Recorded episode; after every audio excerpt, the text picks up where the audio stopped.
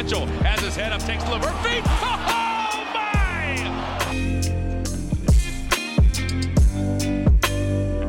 Bonjour à toutes et à tous, bienvenue dans Beyond the Hoops, épisode 3, le podcast de QI Basket. Euh, J'espère que vous allez bien, chers auditeurs, en ce mardi matin, mardi soir, ou peu importe quel jour vous écoutez cet épisode. Euh, je suis Quentin, je serai votre hôte pour aujourd'hui. Et je ne suis pas seul, bien évidemment. Euh, je suis aujourd'hui accompagné de Ben. Salut Ben, comment ça va? Salut, euh, bah ça va, tranquille. hein. Retour après euh, une semaine de, de- de pause, donc euh, en forme pour parler, pour parler basket. Comment vont tes Knicks sur ce début de saison? Et comment va Julius Randle surtout? Euh, Les Knicks, pas très bien. Julius Randle, j'ai envie de le jeter d'une falaise, donc ça résume plutôt bien l'état d'esprit. C'est très compliqué, on en reparlera peut-être euh, dans une autre, une autre émission qu'on ira peut-être un peu mieux, parce que là, c'est pas, c'est pas le, la, la, la folie. hein. Ouais, Il y a Même des si matins. on continue à lui euh, montrer euh, Julius Randle, euh, il va finir comme Jack Nicholson dans Tonight Coucou. Ah ouais, non, mais c'est... Complètement fou. Il va devenir fou, j'en peux plus. il y a des matins animés sur la conversation QI. hein. C'est clair, ouais. Et donc vous l'avez entendu, je suis aussi avec Benji. Salut Benji, comment ça va? Hello, hello. Bah écoute, euh, ça va. Alors euh, aujourd'hui, euh, exercice compliqué pour toi parce qu'il y a deux Benjamins. Ouais. Mais on va, on va faire Benji pour moi, Ben pour, pour Ben. Et puis on va, on, va, on va faire au mieux. Écoute, ça va, ça va. semaine sympa avec plein de matchs. Là, on, est, on, on enregistre le, le dimanche matin. Il faut savoir que, que tous les matchs que j'ai regardés la nuit étaient absolument pétés. Ça m'a un peu saoulé ce matin, mais ça va. Bon et toi, comment vont tes Lakers ce matin En ce début de saison? C'est- un, éternel euh, combat que je, je mène. Je ne suis pas fan des Lakers, je suis fan de LeBron James. je suis pas fan des Lakers, je suis fan de LeBron James. Écoute, on va reparler un petit peu dans le détail euh, dans le podcast, mais euh, non, c'est plutôt intéressant le début des Lakers, même si, euh, donc comme on a dit, on enregistre le dimanche, ils se sont fait péter cette nuit par Orlando, mais alors vraiment dans les grandes largeurs, c'était un désastre. En plutôt en mettant de l'intensité en plus, ils ont quand même pris plus 20, donc, donc le matin est plus difficile que ce qui était hier matin à ce niveau-là. Ouais, Les Lakers, c'est euh, donc compliqué un peu. Ça dépend des jours. Ouais, ça dépend des jours. On, on en reparlera un peu euh, sur, euh, sur, notre, sur notre tour de table, mais ouais, ça, ça dépend des jours, c'est le bon terme, euh, Quentin. Ça dépend des Ouais. jours. Et toi, avec Miami, comment ça se passe? Eh bien, c'est la même merde que l'année dernière, donc bon, bah, on est habitué. je, je suis dans l'acceptation maintenant. Voilà. En fait, ce qu'il faut savoir, c'est qu'on a, on a tous notre, notre joueur fétiche. Ben, c'est c'est Randall. Euh, moi, c'est plutôt Anthony Davis, qui, m'insupporte. Et Quentin, c'est Tyler Hero. Ah, moi ça va, il m'insupporte pas, mais c'est. c'est- Enfin, sauf quand il tire à, à 9 sur 24, là oui, mais euh, sinon ça va. il- Sur ce début de saison, il a fait 3 bons matchs, un mauvais- un- euh, deux mauvais matchs, donc euh, pour l'instant on est dans le positif, ça va. Dis-toi que moi j'en rêve un 9 sur 24. hein, donc, euh, on est à ce niveau-là, ouais, en ouais, effet.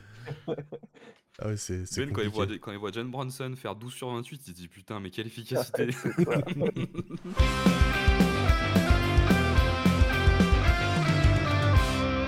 Parlons un peu de nos matchs de la semaine. Euh, toi, Ben, tu voulais nous parler de Warriors versus Thunder. Ouais, c'est ça. Alors, euh, c'est vrai, cette semaine, il y a eu pas mal de, de- de matchs euh, intéressants.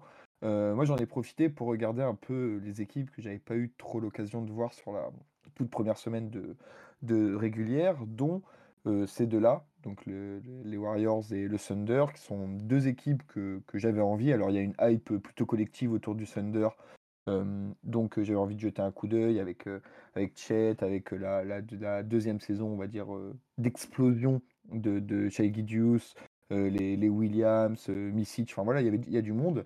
Et puis moi, je suis toujours quand même très très intéressé par les, par les Warriors parce que c'est vrai que, que je reste malgré tout un, petit fanboy de, de, Curry. Donc tant que tant qu'il jouera, j'aimerais regarder ces, ces équipes. Et c'est vrai que bah, le match a totalement répondu aux attentes. Déjà, pour enfin, l'objectif du match de la semaine, c'est de vous donner envie de revoir un match qui, qui s'est passé il y a quelques jours. Donc déjà, le premier point, c'est que le match est quand même très très serré. Enfin, ça se joue à des détails dans- le clutch, voilà. Donc, donc c'est pas un plus 20, un plus 30 qui finit à 90, euh, 90 à 120, tu vois. C'est, vraiment, vraiment serré. Et puis moi, je trouvais, en fait, ce que je voulais voir, c'était surtout pour les Warriors, comment comment aller s'orchestrer les joueurs du banc autour de, de Chris Paul parce qu'il y a eu des rumeurs sur le, pendant l'intersaison sur le fait que Chris Paul pouvait intégrer le, le 5 de départ, puis après qui a été mis sur le banc. Enfin, on savait pas trop. Et au final, il a trouvé une place sur le banc. Et en fait, ça fait un peu un, un père de famille avec ses enfants, avec, entre Kuminga, euh, euh, Moody ou même Gary Payton. Et je trouve que ça donne un, un équilibre plutôt, plutôt très intéressant. Euh, donc, donc je voulais absolument voir ça. Et puis ça, ça a totalement, totalement enfin le match contre le Thunder a été totalement dans cette, dans cette veine-là, avec, avec des bons matchs de, de Kuminga, enfin, du passing de Chris Paul, etc. Et du côté Thunder, bah, en fait, c'était comme j'ai dit, voir, voir où est-ce que la hype nous menait. Est-ce que, est que cette équipe était du calibre à aller chercher un peu plus haut, un peu plus haut cette année? Et bah, sur ce match-là, on a pu voir notamment les qualités de, de Chet et tout ce qu'il peut apporter, apporter au Thunder. Donc, donc voilà, c'était un match assez intéressant que, que je recommande. Tu l'as vu aussi ce match, Benji? Ouais, ouais, je l'ai vu aussi. Euh, ben dit plein de trucs super intéressants sur les deux équipes. Euh, j'ai regardé quelques matchs des Warriors, je dois regarder deux ou trois. J'ai quasiment regardé tous les matchs de KC depuis le début de saison. Sur les Warriors, pour ce que tu dis sur Chris Paul, moi j'aime beaucoup la paire qu'il fait avec Dario Saric, qui mmh. fonctionne très très bien. Et Dario Saric s'intègre super. Alors, par contre, c'est hyper basique. Hein. Ils font du pick and pop, du pick and pop, du pick and pop, du pick and pop, c'est que ça. Mais ça marche super bien et je me dis la triplette euh, Chris Paul, euh, Saric, Kuminga, en fait, euh, c'est super complémentaire.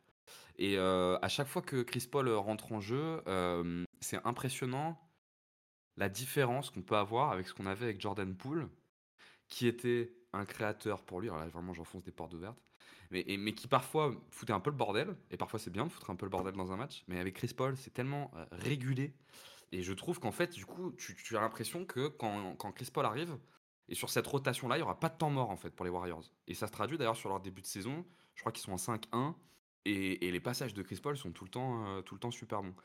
Et, euh, et côté OKC, alors en plus dans ce match, si je dis pas de bêtises, il y avait pas Shea, je crois qu'il était, qui était blessé de mémoire, ouais.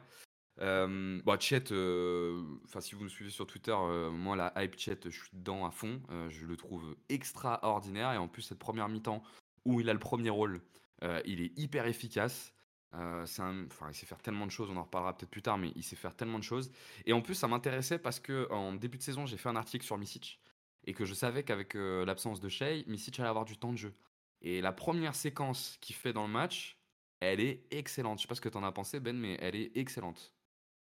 Ouais, ouais, bah, en fait, c'est, mmh, enfin, comme tu l'as très bien dit dans dans ton article, qui est sorti, juste avant la saison, je crois, mmh, genre, mmh quelques jours avant.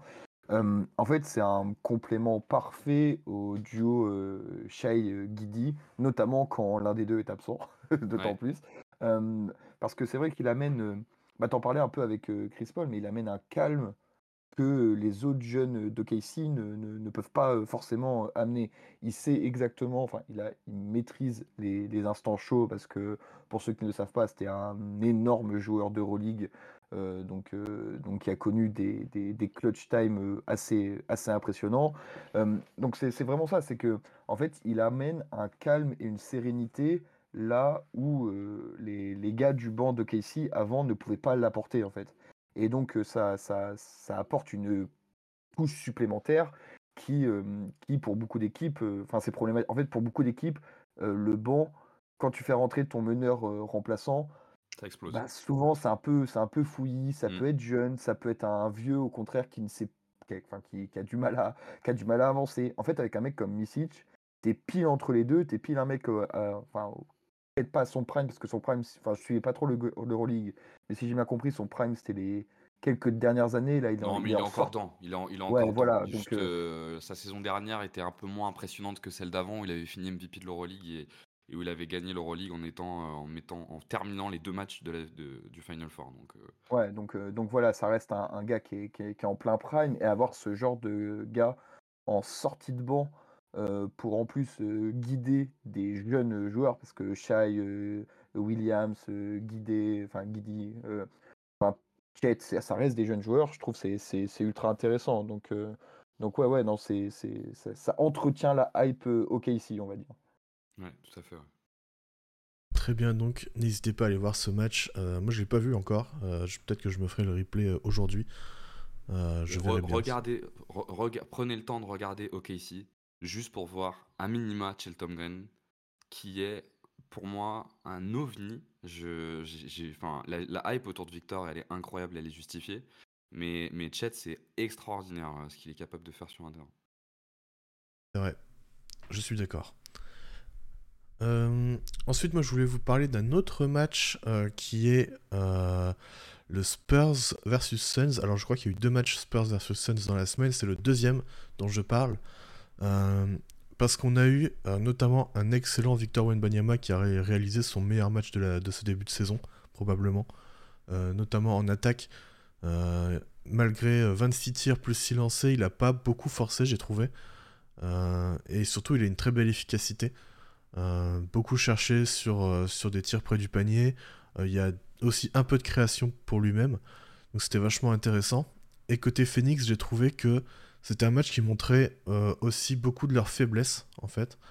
notamment défensive, forcément, puisqu'ils prennent une, tonne de points dans ce match.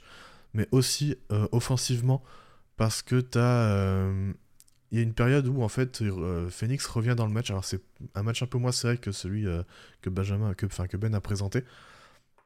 Mais euh, quand Phoenix revient, en fait, t'as un Booker qui est excellent, qui est utilisé en mouvement. pareil pour Durant. Et ça, c'est super intéressant. Et en fait, en fin de match, on revient sur de l'initiation pure de, Booker et une attaque qui est beaucoup plus statique et du coup beaucoup plus prévisible et enfin beaucoup, beaucoup plus prévisible pour la défense et du coup beaucoup moins gênante. Et euh, je trouvais ça intéressant de, voir quels étaient les problèmes de Phoenix. Alors il, leur manque encore Bradley Bill évidemment qui apportera beaucoup euh, là-dedans, mais du coup c'est assez intéressant de voir que euh, côté Phoenix, quand tu cherches tes stars en mouvement, ça marche très bien, mais quand elles initient, parfois ça peut être un peu bloquant. Je sais pas si vous, vous avez vu ce match, est-ce que vous en avez pensé, Ben par exemple? Ouais, ouais, ouais, si, si, je l'ai vu, bah, je l'ai vu aussi, je crois que c'était, jeudi soir le match ou un truc comme ça et et oui, non, je suis plutôt d'accord avec toi sur les, sur les 2 points. alors je vais peut-être plus parler des Spurs parce que je sais que, que Benji t'a fait notamment un thread sur Twitter sur, le cas Kevin Durant et la gestion, on va dire, de la création offensive, à Phoenix. Donc pour revenir sur les sur les Spurs, c'est vrai que le on va dire, quand tu regardes les Spurs de cette année, on va, va pas se mentir, c'est notamment pour, pour, pour Victor. mais c'est vrai que, que, ce match était un petit peu différent peut-être des, autres, car Victor, on avait l'impression qu'il forçait moins. Alors, forcer, c'est un mot très négatif, mais tentait moins de choses très compliquées. il était vraiment dans la, dans la simplicité, ou du moins, en fait, sur le début des demi-temps, il était sur de la, simplicité, des paniers, euh, comme, comme tu as dit, proches du cercle, euh, des zones euh, préférentielles. voilà, il, switchait, il se retrouvait sur Eric Gordon. Bah, forcément, forcément tu joues, le, tu joues le, la position. Enfin voilà, il, était sur des zones préférentielles. Puis, je me rappelle, je crois que c'est en toute fin de deuxième carton, donc juste avant la mi-temps, il a coup sur coup une zone où il. Enfin, un 3 points en face du panier, et ensuite en transition il reprend un deuxième 3 points immédiatement en, transition sur la position qui suit, ah, ou deux positions mmh. qui, qui, suit. Et c'est là où tu te dis, en fait, le, la méthode qui a l'air de fonctionner, c'est sur un match, mais c'est tu le mets en confiance, il, il, fait ses points, il met ses lancers, et puis bah, après, le, quand la machine est lancée, ça semble, ça semble un peu inarrêtable. quoi. Et ce qui était aussi intéressant, c'est on commence un peu à voir avec quel coéquipier il a des, des automatismes préférentiels. Et donc bah, pendant ce match-là, il y a notamment Vassel qui était plutôt chaud mais qui est sorti sur blessure. et Très bonne première mi-temps de Vassel. Ouais, qui, était, qui était plutôt bon, mais ça reste quand même un scoreur, ouais, je pas envie de dire unidimensionnel, mais pour lui, quoi. Il est Victor s'en sert très peu. A contrario, quand, quand Trey Jones rentrait sur le terrain, donc au début c'était juste en rotation, et après il a quand même numériquement pris la place de, de, Vassel qui, qui, était blessé. Bah, c'était beaucoup plus intéressant parce qu'on le voyait pour, pas pour la première fois de la saison, mais quasiment avec un vrai meneur bah, qui, qui, sait, qui sait distribuer, qui sait le trouver dans ses positions préférentielles, etc. Et, et ça a créé un axe assez, assez intéressant qu'il faudrait suivre sur la, sur la saison et voir si peut-être dans quelques matchs, peut-être potentiellement, il pourrait être intégré dans le, dans le 5 de départ. Déjà, déjà, il lui permet de profiter des mismatchs. Ouais, ouais, bah oui, oui. ça paraît rien, mais avoir un mec qui est capable de mettre la balle sur les mismatchs, déjà il est dangereux sur pick and roll, donc ils, sont, ils étaient obligés de switcher, enfin ils se sont sentis obligés de switcher. Et a réussi à le trouver sur les pick and roll. Moi, je suis d'accord avec ce que vous écrivez. La grande différence entre ce match-là et les autres matchs de Victor, c'est que euh, on s'en est servi dans un premier temps sur euh, là où, où c'est une valeur sûre, c'est-à-dire euh, près, près du cercle. Et la création est venue dans un deuxième temps. Kobe disait beaucoup et, et souvent que c'était important pour lui de commencer un match par un panier près du cercle parce que ça te met en confiance et c'est exactement ce que tu décris Ben et c'est ce qu'ils ont essayé de faire et effectivement derrière le jeu est venu à lui et c'était euh, c'était euh, beaucoup plus euh, beaucoup plus impressionnant déjà et, et, beaucoup plus efficace. pour ce qui est de Phoenix, vu que tu me lançais sur sur Phoenix, c'est vrai que ce qui est compliqué, alors il faudra voir à, trois têtes, quand ça sera à trois têtes. on en parlait, Quentin, hier, et tu me disais que, tu pensais que l'arrivée de Bradley Bill leur ferait du bien. Mais quand tu es qu'à deux joueurs comme, comme Kevin Durant et Devin Booker, euh, t'en as pas, enfin, tu profites pas tellement de la création d'une star pour toi. Parce qu'il faudrait que ça soit une passe D directement, ça va pas être une OK assist. Enfin, du, coup, je trouve que là pour l'instant, ça fonctionne pas du tout. Déjà, David Booker a très peu joué. Mais à, deux têtes, comme ça, cette création à deux têtes sans meneur, ça fonctionne pas du tout et on a l'impression qu'il joue un peu au hasard. Faudra voir si, euh, avec la capacité qu'ont les trois à créer des décalages, si euh, un petit décalage plus un petit décalage fait pas un gros décalage à la fin. mais pour l'instant, les Suns sont encore dans une attaque qui est J'allais dire assez stéréotypé, mais c'est pas tant assez stéréotypé, c'est que moi j'ai l'impression qu'ils comprennent pas trop ce qu'ils cherchent à faire. Et on l'a vu encore hier euh, contre les Sixers, où c'était brouillon au possible, et j'ai du mal à voir ce qu'ils cherchent à faire. En fait, ils enchaînent euh, ISO Kevin Durant, puis euh, drive and kick, drive and kick, ISO Kevin Durant, et du coup, en fait, une attaque, même si elle est pas. Enfin, c'est pas stéréotypé je dirais, mais en fait, c'est juste. c'est ça manque de de, fond de jeu, ça manque de. Enfin, ça manque de, de vrais systèmes et d'alternance entre, entre les systèmes, de hein. créativité, ouais, c'est ça exactement. Donc, euh, donc à voir, c'est un peu mieux quand il y a Booker parce que euh, il était capable de beaucoup plus euh, créer, pour, enfin, pour les autres il surtout. un meilleur créateur que KD. Ouais, et puis, et puis enfin, clairement, il y a un peu de manipulation de défense maintenant. Enfin, il y a vraiment, là, il est vraiment très très bon en playmaker, Devin Booker, mais parfois ça suffit pas parce que t'as besoin d'un peu d'alternance, et sinon c'est trop facile, comme je disais tout à l'heure. Euh, parfois, s'il initiait directement euh, balle en main, alors que si tu le cherchais un peu plus euh, après un écran et lancé, ça pouvait être plus intéressant parce que le décalage est déjà là en fait. Et du coup, t'as pas besoin de le créer, et tu peux trouver plus facilement des coéquipiers ou des tirs ouverts, et même pour lui ou pour les autres. Donc, ce qu'a voulu faire Monty Williams pendant des années et ce qui a rendu Booker le Booker qu'on connaît aujourd'hui, c'est bien, bien ce que tu décris. Et puis même derrière, derrière le trio, parce qu'on l'a toujours pas vu jouer, c'est vrai que, alors il y a y a des y a des soldats, il y a des gars qui vont pouvoir se se donner, que ça soit défensivement ou ou mettre des shoots, mais c'est vrai qu'il y a pas de d'autres créateurs, même secondaires ou tertiaires. Enfin, il y a un petit peu Eric Gordon, mais bon, oh, enfin voilà, Eric Gordon en 2023, euh, bon, c'est compliqué quoi. après, tu as quoi? Tu as des Okogi, des Watanabe, enfin, c'est même pas des mecs qui peuvent te faire de la création tertiaire. Donc quand tu as, Booker qui est blessé, Bill qui est blessé, ton créateur primaire, ça devient KD qui n'est pas un créateur primaire, et que tes créateurs secondaires et tertiaires, c'est des mecs qui savent même pas créer un minimum, bah, c'est vrai que tu rentres rapidement dans le. Enfin, vous avez dit stéréotype, c'est pas vraiment ça, c'est stérile en fait. C'est complètement stérile, quoi. Donc donc c'est vrai que c'est dur de juger, sachant que, que tous ne sont pas là. Mais après, c'est enfin, toujours pareil, c'est que là, on débute quand on voit à quel point l'Ouest est c'est la guerre, commencer à rater 5, 6, 7 matchs, sans sans, bah, sans avoir tout ton effectif. En plus, il va falloir se remettre dans le bain quand ils vont revenir. Enfin, c'est faut faire attention à pas lâcher trop de matchs rapidement quand même, quoi. je suis d'accord avec toi et puis il y a il y a quelques signaux, qui trompent pas, moi ce match-là, il il sortait quand même d'une défaite contre les Spurs où il s'était pris une remontada. Euh, ils entament ce match-là avec une attitude catastrophique. Ils prennent un plus 20, plus 25 à la mi-temps, ils font pas les efforts. Et derrière ça, donc ils ont ces deux défaites qui sont quasiment, je crois, il y a eu un match entre, mais qui sont presque à la suite. Et derrière, ils vont à, ils vont à Philadelphie. Alors, ok, c'est un match euh, du samedi euh, à midi, mais ils mettent aucune intensité. il y a deux trois signaux chez les Suns qui m'inquiètent.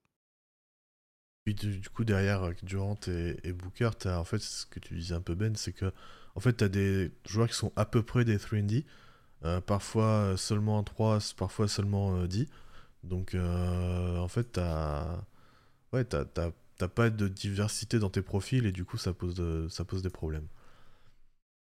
Euh, bref, euh, terminons-en sur ce match. J'espère quand même que ça vous aura donné envie de le regarder, ne serait-ce que pour Victor qui a été fabuleux. Toi, Benji, tu voulais nous parler d'un Lakers versus Clippers. Ouais, bon, on va, on va aller un peu rapidement parce qu'on a déjà passé pas mal de temps sur ces replays de la semaine. Je pense que c'est le meilleur match que j'ai vu depuis le début d'année, euh, ce Clippers-Lakers, qui a vu la victoire hein, des Lakers en, prolongation. Euh, alors, on va peut-être commencer côté Lakers parce que le sujet d'après va nous amener à parler des Clippers. Mais côté Lakers, euh, bah, c'est un peu euh, fanboy hein, ce que je vais dire, mais toujours impressionné par euh, l'énergie qu'a LeBron James. euh, qui, dans un match où euh, Paul George, euh, Kawhi et Anthony Davis font un très bon match, pour moi, c'est le meilleur joueur du match. Et en prolongation, c'est le mec qui a le plus d'énergie. Il va encore chercher un alley-oop de zinzin euh, sur une passe d'Austin Reeves euh, en prolongation. Tu te demandes comment il fait. Et, euh, en plus, ce match-là est un peu, j'espère, le début du réveil d'Austin Reeves, qui fait une première mi-temps calamiteuse, mais qui en deuxième mi-temps commence à poser les bases de ce qu'on voyait l'année dernière et qui a été plutôt bon dans la nuit contre Orlando. Donc j'étais plutôt intéressé par ce que faisaient les Lakers. La défense d'Anthony Davis est incroyable. Ils arrivent à viser un peu plus Anthony Davis sur demi-terrain et ça marche plutôt bien. Et côté Clippers, bah, peut-être que vous avez envie de dire quelque chose sur les Lakers, mais côté Clippers, rapidement, moi ce que ça m'a posé comme question, c'est en voyant l'efficacité balle en main de Kawhi et Paul George, je me suis posé la question de tu rajoutes un gros porteur de balle là-dedans, est-ce que vraiment c'est une plus-value? Parce que parce que Kawhi et Paul George, euh, alors Kawhi démarre le match, Paul George euh, finit quatrième. Il- Tu, sens que quand ils ont la balle en main, ils sont quand même vraiment incroyables les deux. Donc, leur enlever, c'est dommage. Ouais, on reviendra peut-être sur les Clippers euh, plus tard, euh, donc on va pas, on va peut-être pas étayer tout de suite dessus. Mais pour les Lakers, c'est c'est vrai que en fait, on en a beaucoup parlé en interne, mais beaucoup de choses vont dépendre d'Austin Reeves quand même. Euh, t'en as, t'en, t'en as rapidement parlé. C'est qu'en fait, euh, dans, dans une dans une situation comme celle-ci où euh, bah, tu peux Enfin, je, je suis pas très fan de Dilo, donc tu peux pas trop non plus te, te reposer euh, sérieusement dessus quand les choses vont se corser. Que LeBron, euh, T'as pas besoin t'as pas besoin de pas être fan de lui pour savoir que tu vas pas pouvoir te reposer sur lui, même en l'aimant bien. Tu... quand tu sais que, hum, bah, que LeBron, alors il est toujours exceptionnel, il a toujours un niveau de fou, bah, il a quand même, euh, il se rapproche quand même des, des, des 40 ans, euh, donc euh, tu sais jamais à quel moment, c'est triste à dire, mais ça peut lâcher n'importe quand malheureusement. Euh, Anthony Davis n'est pas le gars le plus fiable non plus, bah, tu es bien content d'avoir un Reeves qui peut, qui peut un peu boucher tous les trous. Alors moi je suis pas le plus grand fan non plus de, de, d'Austin Reeves, mais ce qui est vrai ce que ce qu'on peut voir, c'est que depuis le début de sa très jeune carrière, il a un peu embrasé tous les rôles tout le temps euh, sur, euh, sur, tout- sur toute sa, sa, sa- sa carrière. Quoi. Donc, euh, il a été aussi bien du, du- du joueur d'appoint au dernier moment, du, du spot-up shooter.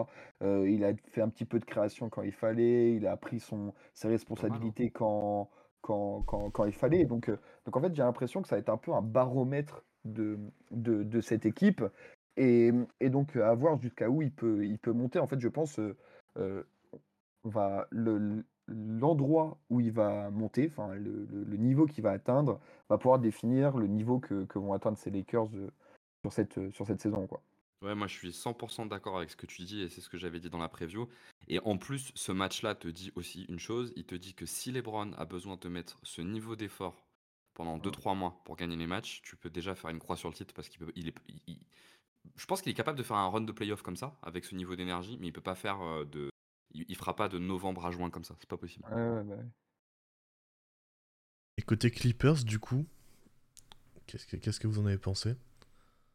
Ben? Alors, Bah, moi, côté Clippers, euh, moi je trouve que c'est toujours bizarre euh, les Clippers, euh, ça tourne sans tourner quoi. C'est-à-dire euh, ça, ça- ça- ça se base quand même beaucoup sur le talent individuel des joueurs pour que ça tourne. Et euh, ils vont dans ce sens-là avec euh, l'arrivée de Harden, on en reparlera après. Mais euh, leur match euh, tient quand même beaucoup au coup de chaud en- au début de Kawhi et euh, au coup de chaud à la fin de Paul George quoi. Toi, Ben? Ouais, moi, Moi, je alors on va voir comment ça va se se se mettre en place avec Harden, mais j'aimais bien enfin, je j'aimais bien un peu cette, rotation à sept huit heu, ailiers qui peuvent un peu switcher de partout. Enfin, tu as l'impression d'avoir plein de fois le même profil, mais en même temps chacun un peu ses spécificités. Donc c'était un peu un peu particulier et difficile à lire quand bien sûr, quand tout le monde, heu, pouvait jouer. Parce que c'était ça c'est ça l'un des gros soucis des Clippers, c'est que là, on est très content parce que sur ce début de saison, heu bah, on le découvre pas, mais oui, quand Paul George et Kawhi sont en forme, heu, bah, oui, c'est des bons joueurs de basket. Oui, ils peuvent, heu heu, tourner Pas à mauvais les 2. 28 hein. ouais, 28 points de moyenne tous les 2 à des pourcentages plus que respectables et réussir à gagner des matchs, oui.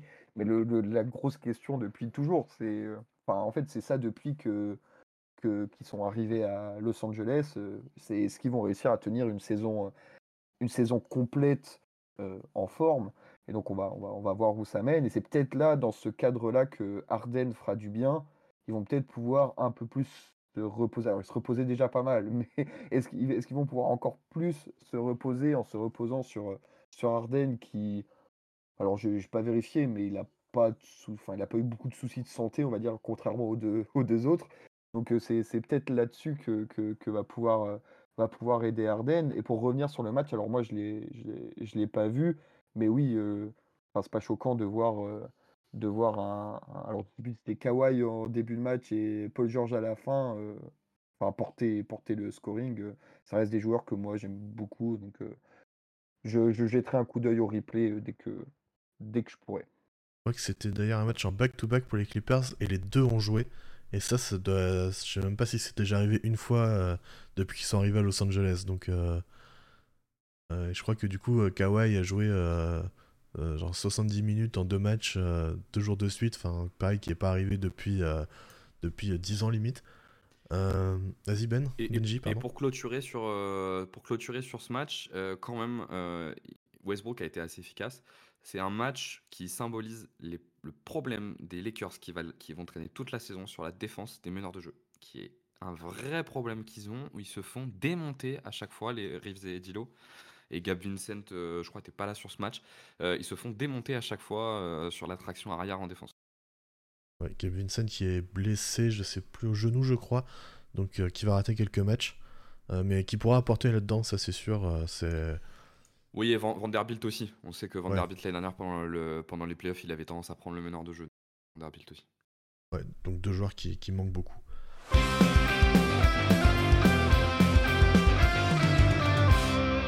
Ça nous offre une belle transition, donc comme vous l'avez dit, sur James Harden qui a été échangé enfin aux Clippers contre euh, Nicolas Batum, euh, Robert Covington et Marcus Morris, c'est bien ça.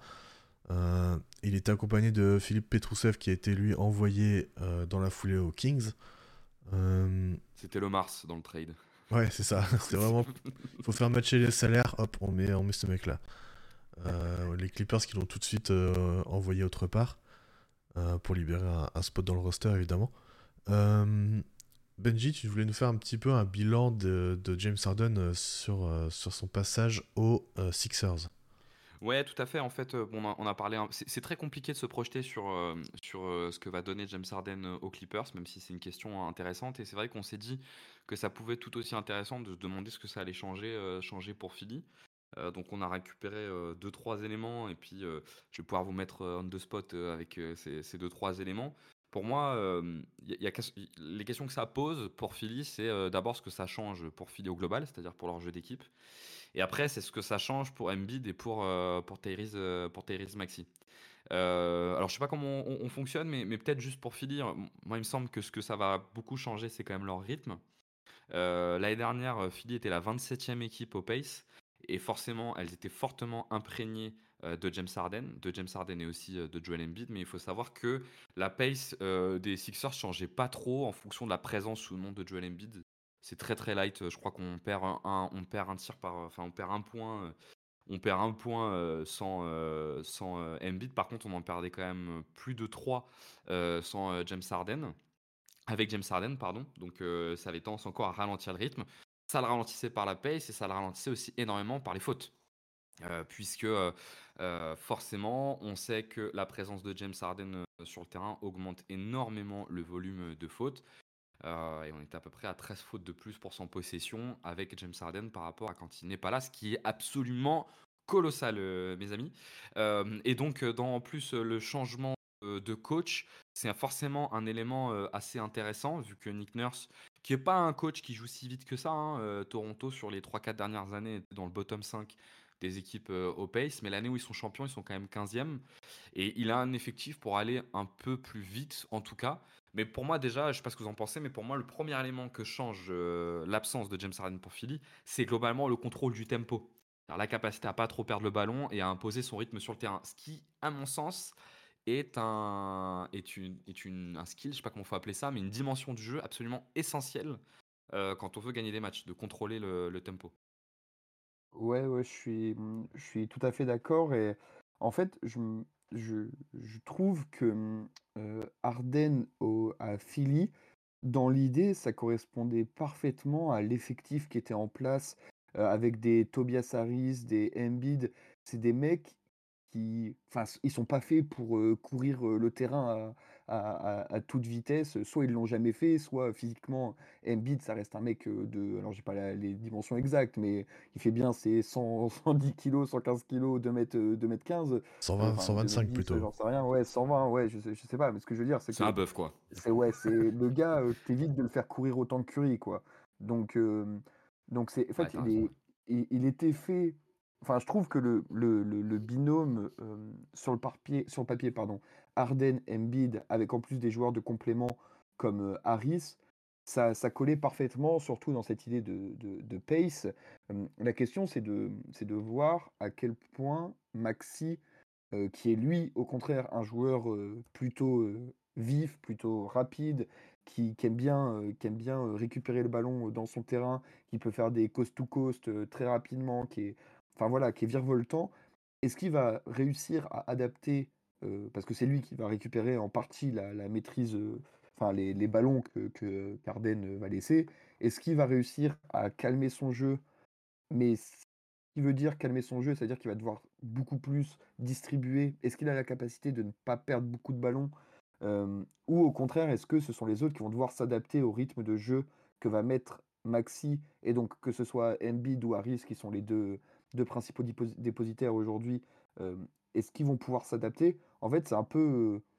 soit il y en a un, donc Maxi, qui va devoir mettre de l'eau dans son vin, soit ce sont les deux autres, en fait. J'ai l'impression que pour l'instant, les trois ne sont pas trop sur la même longueur d'onde à ce niveau-là, et d'autant plus si Maxi récupère une majorité de ballons, quoi. Là où tu as raison, euh, juste pour élément complémentaire, là où, tu as raison sur la, où c'est pertinent ce que tu dis sur euh, la cohérence du projet offensif, c'est que Philly avait le troisième net rating, euh, troisième offensive rating l'année dernière. donc ce qui traduit quand même le fait qu'au moins l'ensemble était cohérent, quoi. Ouais, c'est ça, c'est que, alors certes, il y avait, il y a toujours l'aspect visuel, oui, ils avaient beaucoup de lancers, oui, c'était pas beau, c'était lent, etc. C'est mmh. ça, mais ça marche. En fait, on, demandait à une équipe de, gagner. On n'est pas là, on n'est pas au Harlem Globetrotter, tu vois. Donc, euh, donc oui, alors c'était certes euh, pas très beau, mais, mais ça gagnait. Toi, Quentin, t'en penses quoi sur euh, cet aspect un peu collectif? Bah, Ils vont évidemment perdre beaucoup en, création. Harden, il a porté ça, que ce soit pour Embiid, même si Embiid jouait beaucoup d'isolation en post-up, tout ça il apportait quand même cette création pour Embiid, pour Maxi, et euh, leur permettait d'avoir euh, beaucoup de paniers euh, faciles, ce qui n'est plus le cas maintenant. Donc, est-ce que, comme Ben disait, Maxi peut récupérer une, part, en tout cas, de la création offensive? C'est la grande question. maintenant, est-ce que, du coup, Embiid, même Maxi, est-ce que même tous les autres joueurs de l'effectif vont pouvoir être euh, vont pouvoir garder leur efficacité offensivement C'est ma grande question du coup pour, euh, pour Philly. Là-dessus, on a, j'ai récupéré quelques éléments quand même pour euh, essayer de contextualiser un petit peu l'impact qu'avait Arden sur ses coéquipiers. Si tu regardes pour Joel Embiid, déjà le premier élément pour moi qui est à avoir en tête, c'est que avant l'arrivée de James Harden, Embiid avait aucun joueur qui lui apportait plus de 5 passes qui seraient des passes qui amènent un shoot, donc qui, sont potentiellement des passes décisives. Euh, et c'était Tyrese Maxi euh, l'année d'avant. Donc en fait, on était vraiment sur un jeu euh, très concentré autour de, d'isolation de, Joel Embiid. Avec James Harden, ce taux a quand même fortement monté. James Harden est fini quand même meilleur passeur hein, l'année dernière. On est monté à 11 passes qui génèrent, un shoot qui serait potentiellement une passe décisive pour Joel Embiid. Donc en fait, ils avaient déjà ils avaient réussi à développer un two-man game. Euh, ce qui n'était pas le cas auparavant pour Embiid qu'il n'avait jamais fait. Mais élément très intéressant là-dessus, il me semble, c'est le pourcentage de Joel Embiid sur ces shoots-là, qui est en dessous de son pourcentage général, qui est à 49,8%. Alors c'est bien au-dessus de tous les autres coéquipiers qu'il a eu en carrière, vu qu'on n'atteint jamais, on n'est jamais proche des 50% sur ceux qui ont un gros volume. Mais en fait, on se rend compte qu'Embiid n'est pas spécialement plus efficace dans du two-man game qu'il ne l'est dans de l'isolation pure en fait. Et je trouve que c'est un élément assez intéressant de se dire que. alors, par contre, ça le rapprochait beaucoup du cercle, et c'était quand même un enjeu pour Embiid, vu que sur les passes d'Arden, il est à, on va dire, à 10 passes sur 11 qui, qui le ramène proche du cercle, il n'y a qu'une seule qui l'amène à 3 points. Mais en fait, il n'est pas plus efficace là-dedans. Donc, après, il faut quand même compter toutes les fautes, que je compte pas là-dedans, les fautes que ça amène sur, sur des bonnes passes. Mais bon, Embiid générait déjà beaucoup de fautes, alors il faut voir si c'est plus. Mais voilà, Embiid, c'est un joueur. Euh, est-ce que, vous, est que vous pensez qu'Embiid, en fait, c'est un joueur qui a vraiment besoin d'un créateur pour lui? Est-ce que ça le rend vraiment plus efficace quoi? Hmm, Je pense pas. Alors, il me semble. Je, je suis en train de retrouver les, les oui. Mais euh, ouais, en fait, euh, l'année dernière, Embiid sans Harden, ça générait quand même une plutôt bonne attaque avec 116 de net rating. de offensive rating, pardon. net rating, ça aurait été un peu abusé. 116 euh, d'offensive rating qui représente une attaque euh, qui est quand même plutôt bonne. Donc euh, mm. je pense que Embiid n'a pas spécialement besoin de Harden pour créer une bonne attaque. Mais avec Harden, par contre, c'était vraiment élite parce qu'il passait à 123 d'offensive rating. Donc tu as quand même un différentiel entre les deux qui est assez gros, même si Embiid sans Harden, ça restait, ça restait bien. Ouais, ce qui te dit qu'en fait, l'apport, enfin peut-être le cumul de nos deux, de nos deux stats te dit qu'en fait, euh, c'est vraiment Arden en propre sur sa création globale qui t'apportait du jeu en plus, plus que ce qu'il apporte réellement pour Embiid. Parce que quand tu regardes ce qu'il apporte réellement pour Embiid, on se rend compte mmh. que Embiid n'a pas l'air d'être spécialement plus efficace quand Arden lui crée pour lui que quand il crée pour lui-même. Je sais pas ce que tu en penses, Ben. Ouais, ouais, j'allais. En fait, ce que j'allais dire, c'est que Embiid en en individuel, si je puis dire. Je suis pas sûr qu'il ait besoin de, de comme les stats l'ont montré. Par contre, le départ d'Arden, ça va changer deux choses. de un, Embiid, en plus de continuer à créer pour lui-même, va devoir ajouter de la, plus de création pour les autres pour au moins les impliquer. Est-ce que déjà ça, il peut le faire? Enfin, il le fait un petit peu, mais est-ce qu'il peut augmenter cette, cette quantité et en maintenant une certaine qualité. Est-ce que c'est possible? Et de deux, c'est pour les autres, les autres joueurs. En fait, on, les, stats le confirment, mais c'est vrai que Embiid, c'est un très fort joueur d'ISO. personne n'en a jamais douté. Et voilà, il, a, il, a, il va chercher ses fautes, il, met ses lancers auprès du cercle.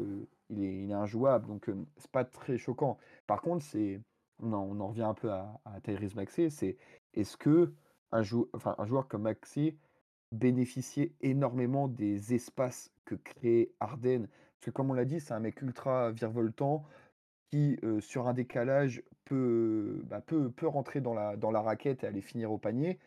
Est-ce que là, quand c'est lui qui va devoir bah, créer ce décalage, est-ce qu'il va pouvoir le faire autant et pour autant de personnes que, que, ce que faisait Arden? Pour moi, c'est là la vraie question, plus que sur... Euh, Embiid en lui-même. Parce que Embiid, euh, alors oui, certes, il a beaucoup bénéficié des passes de d'Arden. alors, je n'avais pas la stat, mais tu l'as dit, euh, en termes de pourcentage, au final, ça n'a pas changé grand-chose. mais mais c'est surtout les, pour les autres. Quoi. Embiid, lui, on, sait ce qu'il va, ce va donner.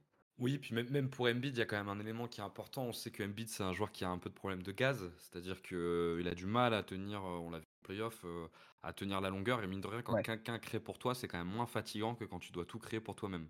Mmh. Et cet élément-là sera, euh, sera sûrement euh, important.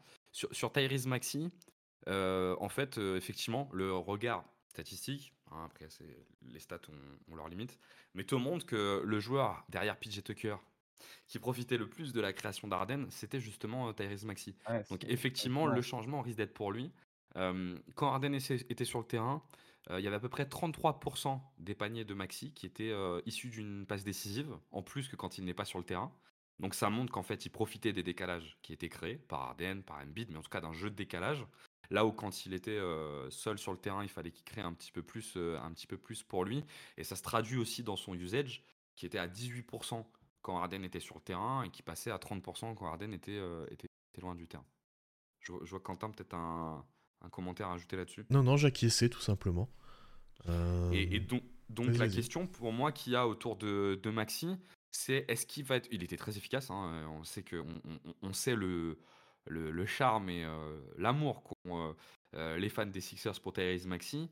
La question, c'est en gros, il va passer d'un monde où la moitié du temps on crée pour lui et l'autre moitié du temps il crée pour, les, pour lui et pour les autres, à un monde où on va peut-être passer sur du 3 quarts, 1 quart, quoi. Je, suis un peu schématique, mais c'est un peu ça. Et c'est, est-ce que vous pensez qu'il est capable d'avoir la même efficacité qu'il a eu l'année dernière, ou même d'augmenter d'efficacité, en, prenant beaucoup plus à sa charge le jeu et en ayant beaucoup moins de création qui vient de quelqu'un d'autre? Mmh, alors là, en l'état, j'ai envie de te dire, non. Enfin, en tout cas, ça me semble, précipité. En fait, le truc, c'est qu'il n'y a pas de d'intermédiaire. C'est tu passes d'un d'un quelqu'un de ultra assisté dans le finish pur et dur à option, enfin je peux pas dire option offensive numéro 1, mais euh, numéro 1 de, de l'équipe. Il n'y a pas de, de, transition. Ça reste un joueur assez jeune, Maxi. Ça m'étonnerait pas de qu'il performe, mais qu'il ait un taux de perte de balle énorme, par exemple. Parce que c'est quelque chose qui n'a pas dû énormément développer euh, sur, ses, sur ses premières saisons. Euh, donc, euh, donc moi, je pense que je suis même pas sûr qu'à terme, il puisse le faire, parce que je ne sais pas s'il a le, le, le QI et l'intellect pour, euh, pour être un, une option, euh, enfin pas une option numéro une, mais un poste 1 distributeur, enfin ou au moins à, minima, euh, et encore moins pour cette saison, parce que j'ai peur qu'il bah, reste dans son schéma de, de, finish pour, pour, pour lui et qu'il ait du mal à créer pour les, pour les autres. quoi. Ou sinon, s'il le fait, est-ce que ce sera pas pour un rendement très très compliqué avec beaucoup de pertes de balles, des passes pas forcément dans le bon tempo, des enfin ou que sais-je quoi. on a fait un peu le tour de la question, j'ai l'impression. Peut-être qu'il y a, un, dernier sujet quand même. Il y a, peut-être un dernier sujet, ouais, c'est et qui a qui, qui, cristallise un petit peu ce qu'on peut penser sur Arden, parce que toutes ces stats, c'est des stats de saison régulière. Et la question autour de Harden et de ce que veulent faire les Sixers, c'est quand même une équipe qui veut gagner le titre. C'est ce que ça donne en playoff. Alors, bon, là, ce qui est un peu particulier, Ben t'a insisté là-dessus, et je pense que c'est vraiment intéressant d'insister là-dessus, c'est effectivement qu'il passe d'un très fort meneur de jeu, le plus gros créateur de la ligue, on va dire, plus ou moins, en tout cas au niveau des passes décisives, à rien. C'est-à-dire qu'il n'a même pas été remplacé par un meneur de jeu. Donc c'est Tyrese Maxi qui va devenir le meneur de jeu. Donc c'est quand même une énorme différence. Mais ce qui est le problème d'Arden, et on l'a vu dans pas, mal d'équipes, c'est qu'il a du mal à reproduire son efficacité euh, en playoff. Euh, à titre d'exemple, en saison régulière, euh, le net rating de, des, Sixers quand Arden était sur le terrain, il était de 6,34. il passait à 2,23 quand il était out, donc en gros on est à plus 4. Mais en playoff, alors c'est un volume plus petit, hein, mais on est à moins 5 de net rating quand il est sur le terrain, et on passe à plus 17 quand il est sur le terrain. Quand il n'est pas sur le terrain, pardon. Donc en fait, il y, a une énorme différence. Et je pense que l'enjeu que se sont posés les Sixers, c'est de se dire Bon, déjà, ils n'ont pas trop eu le choix, parce que je ne suis pas sûr qu'ils avaient prévu de, de, sauter Arden, mais c'est de se dire bon, euh, dans notre malheur, euh, Arden n'était peut-être pas un joueur si efficace en playoff, et il y a plusieurs runs de playoff qui l'ont montré. Quoi. Je sais pas ce que vous pensez, vous, de Arden en playoff, mais euh, peut-être Quentin, tu as un avis sur Arden en playoff? Ouais, je... Bah, je trouve ça difficile à juger parce qu'on est vraiment sur des échantillons assez faibles, mais c'est vrai que sur les dernières années, ça n'a pas été terrible Harden en playoff. Maintenant, c'est quand même. Euh, voilà, sur le papier, il t'a apporté quand même un, plafond très élevé en playoff de par sa création et de par euh, enfin, son playmaking pour les autres et sa création pour lui-même.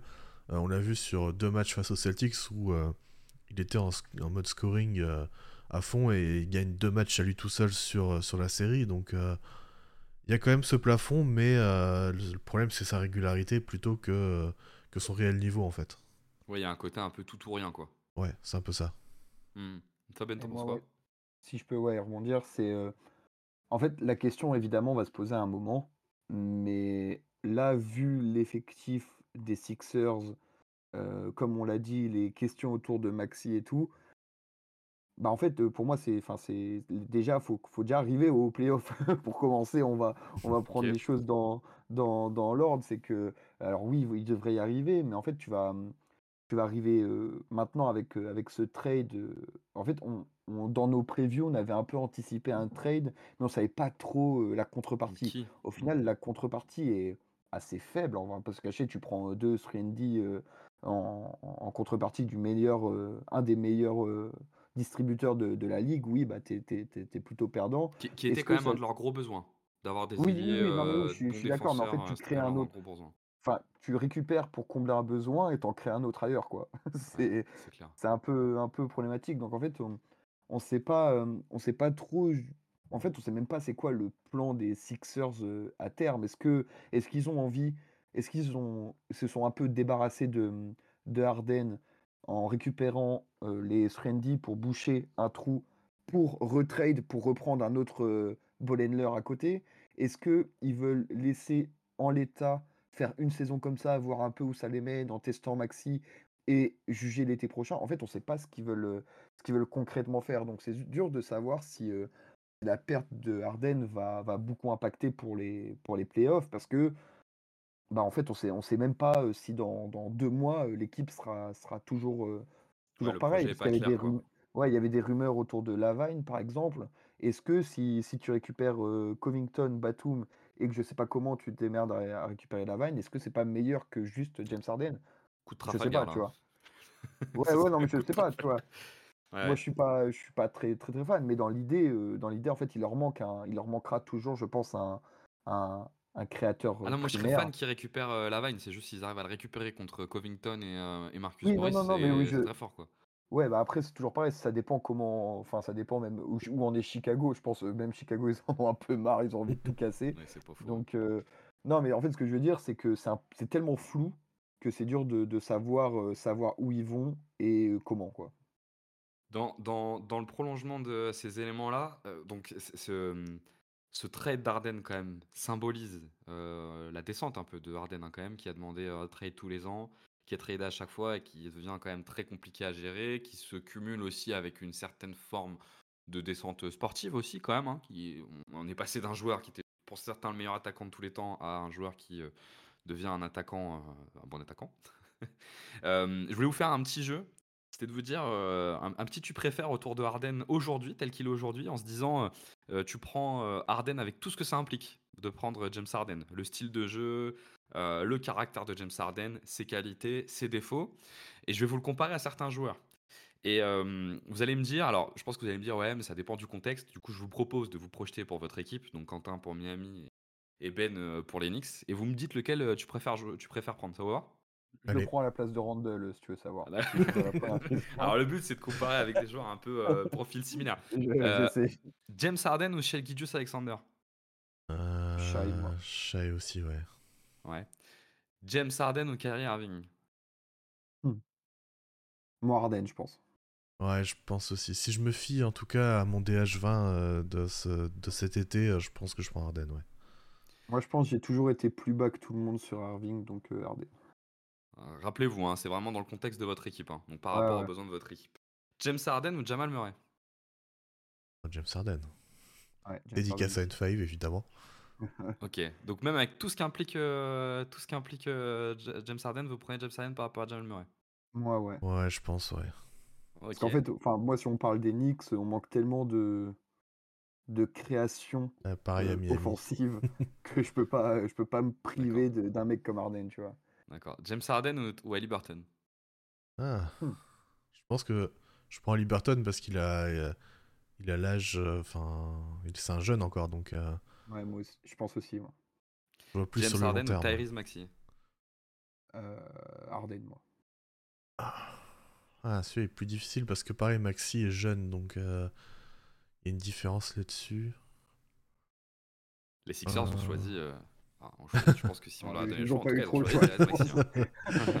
Harden leur a donné le choix euh, de. de- Harden leur les a un peu imposés. Mais je pense que s'ils avaient eu le choix, ils auraient Ouais, quand même plutôt gardé Tyrese Maxey. Euh, hmm. Ouais, je dirais dans le process de gagner maintenant et de- de- d'éviter d'avoir un, un duo euh, Maxi euh, Heroes sur le, sur le terrain dans le bac court, je prends Harden, je pense. Ah, moi, c'est pareil. Maxi, euh, RJ Barrett, je me tire une balle. hein. Ok. Euh, James Harden ou Tyler Hero Bah, Harden. Ouais. Ah, Ben, il est moins sûr. Ah, j'aime bien Tyler Hero en vrai. Mais euh, je pense Harden quand même. Ok, d'accord. Bon, après, je, pensais qu'on aurait certains sur lesquels on aurait plus de débat. Je pensais qu'on le mettrait ja- derrière Jamal Murray, derrière Maxi, Bah, en euh, fait, pour dans le tout ce que représente Harden aujourd'hui. Et du coup, je voulais vous demander, après, euh, je, je descendais plus bas. Ah, je- J'étais sur Malik Monk, mais vu votre logique, Oui, je pense non, qu'on allait dire James ouais, Harden. Faut pas pousser. En, en vrai, pour Jamal, je comprends la, la question, mais moi, je sais que, en fait, dans le, dans l'état actuel des, des Knicks, on est tellement en manque juste de mecs qui savent faire des passes décisives que je peux pas m'asseoir sur un gars comme, euh, comme Harden dans l'idée. Je sais pas si tu vois ce que je veux dire, c'est que, Mhm. en fait, les, les, nos joueurs sont tellement inefficaces quand faut se créer son shoot. Donnons-leur un gars qui peut leur créer leur shoot euh, tout seul, enfin les aider à créer leur shoot. Ouais, sûr que pour les Knicks, euh, James Harden est particulièrement adéquat. Ouais, Euh. Même si avec Jalen Bronson, j'aimerais quand même voir. Mais euh, Oui, ok, m- moi je j'étais donc je vais pas dire les deux derniers que je vais donner parce que sinon on va devenir vraiment impoli. Mais euh, moi je m'étais po- vraiment posé la question sur SGA, pas de question. Sur Kyrie, je m'étais quand même dit Kyrie. Sur Jamal Murray, je m'étais dit Jamal Murray. Sur Ali Burton, je m'étais dit Ali Burton. Sur Tyrese Maxey, je m'étais dit Tyrese Maxey. Ah ouais. S- Sur Tyler Hero, je m'étais dit plutôt James Harden, mais je m'étais dit si quelqu'un mettait Hero devant, il fallait continuer à descendre en grade. Et donc sur Malik Monk, euh, moi j'aime beaucoup l'efficacité, enfin ce que ce Ah, qu'est toi, Malik Monk, bien, mais t'aimes bien Monk aussi, ouais. Ouais, j'aime très haut Monk. sur. euh, Et je trouve que dans son registre, il t'apporte plus de certitude que ce que t'apporte James Harden aujourd'hui. Et après, j'étais parti très loin. euh, Je m'étais dit, si vraiment on descend bas, il y avait Dennis Schroeder et quand même James Harden. Ah bah c'est le meilleur joueur du monde. Cam hein. Thomas euh, pour terminer, euh, et qui fait un très très bon début de saison. Mais quand même, ce, ce petit tu préfères permet de montrer quand même un peu la descente euh, de James Harden euh, dans la hiérarchie. Euh, je suis pas sûr qu'il y a un an, on se serait posé la question de euh, James Harden ou, ou Ali Burton, ou de James Harden Ouais. et Tyler Hero, ou même de James Harden et Tyrese Maxey. Je pense qu'il n'y aurait pas eu de doute. Et aujourd'hui, on tend presque à les mettre devant. quoi. Moi, juste pour euh, rebondir, c'est que, alors certes, j'ai choisi Harden sur pas mal de, de duels. Pas pour autant que c'est pas ultra serré, quoi. Je me, je me- En plus. j'ai j'ai répondu vite parce que bon, on va pas, on va pas faire deux heures là-dessus. Mais c'est juste que oui, c'est, enfin, il y a quelques quelques mois ou il y a un an et demi, euh, euh, enfin, c'était en aucune hésitation, quoi. Là, c'est vrai que regarde, pour Hero, pour Maxi et tout, tu te questionnes bien plus que que ce que tu pourrais penser. Et je pense que ces franchises-là, avant qu'elles trade les joueurs dont on a parlé pour Harden, Ah bah oui, oui, il y a un bon on- moment, et preuve en est, elles l'ont pas fait. Je pense pas. bon, SGA, il n'y a pas de doute. Euh, je pense qu'à mon avis, il le traderait pas. Jamal Murray, je suis sûr que non. Ali Burton, je suis sûr que non. Tyrese. Maxey, je suis sûr que non. Tyler Hero, euh, je pense que non. Euh, Malik Monk, je suis sûr que non. euh, Dennis Schroeder, euh, je suis pas sûr qu'ils iraient Toronto et parce que ils ont ils auraient peur de ce. Et Cam Thomas, je suis sûr que les Nets reprendraient pas Harden. Donc, Ouais, ça, mais ce qui dit Euh. long quand même sur l'évolution de, de James Harden. Voilà, Ah, puis tout pour moi, c'était ce petit jeu. euh. il se fait un petit peu vieux. Non mais très cool ce petit jeu, très cool.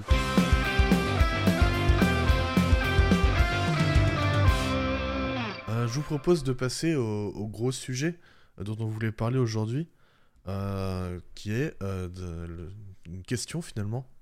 Et si la NBA supprimait la draft Alors je vais d'abord vous refaire une petite présentation de la draft, qu'est-ce que c'est? Et pourquoi ça existe, pour, pour les néophytes éventuellement qui nous écoutent.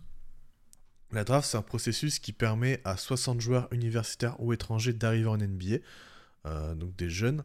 Euh, ça se fait en deux tours, chaque équipe a deux choix, un au premier tour, un au second. Euh, et l'ordre se fait selon le classement de la saison qui vient de terminer. Euh, la meilleure équipe a le moins bon choix et ainsi de suite.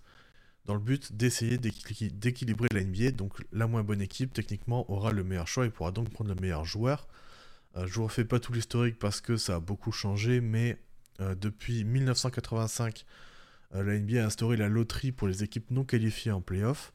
Et c'est donc un système de hasard qui, en théorie, permet d'éviter le tanking, parce que du coup, t'as pas, euh, si t'es la moins bonne équipe, t'as pas toutes les chances d'avoir le, meilleur choix, pardon. Et ces chances d'obtention de chaque choix donc, ont pas mal changé, aussi dans le but d'éviter ce tanking, évidemment. Euh, notamment sur les dernières années, il y a eu un changement qui fait que les trois moins bonnes équipes ont les mêmes chances d'obtenir euh, le, le meilleur choix. Euh, le tanking, rapidement, qu'est-ce que c'est? C'est la perte volontaire de match pour se donner plus de chances d'avoir un meilleur choix à la draft. Je note quand même qu'il faut différencier les mauvaises équipes des tanks. notamment car le tanking se fait en fin de saison. On l'a vu avec par exemple Dallas la saison dernière, qui a délibérément perdu ses derniers matchs car leur pic de draft était échangé.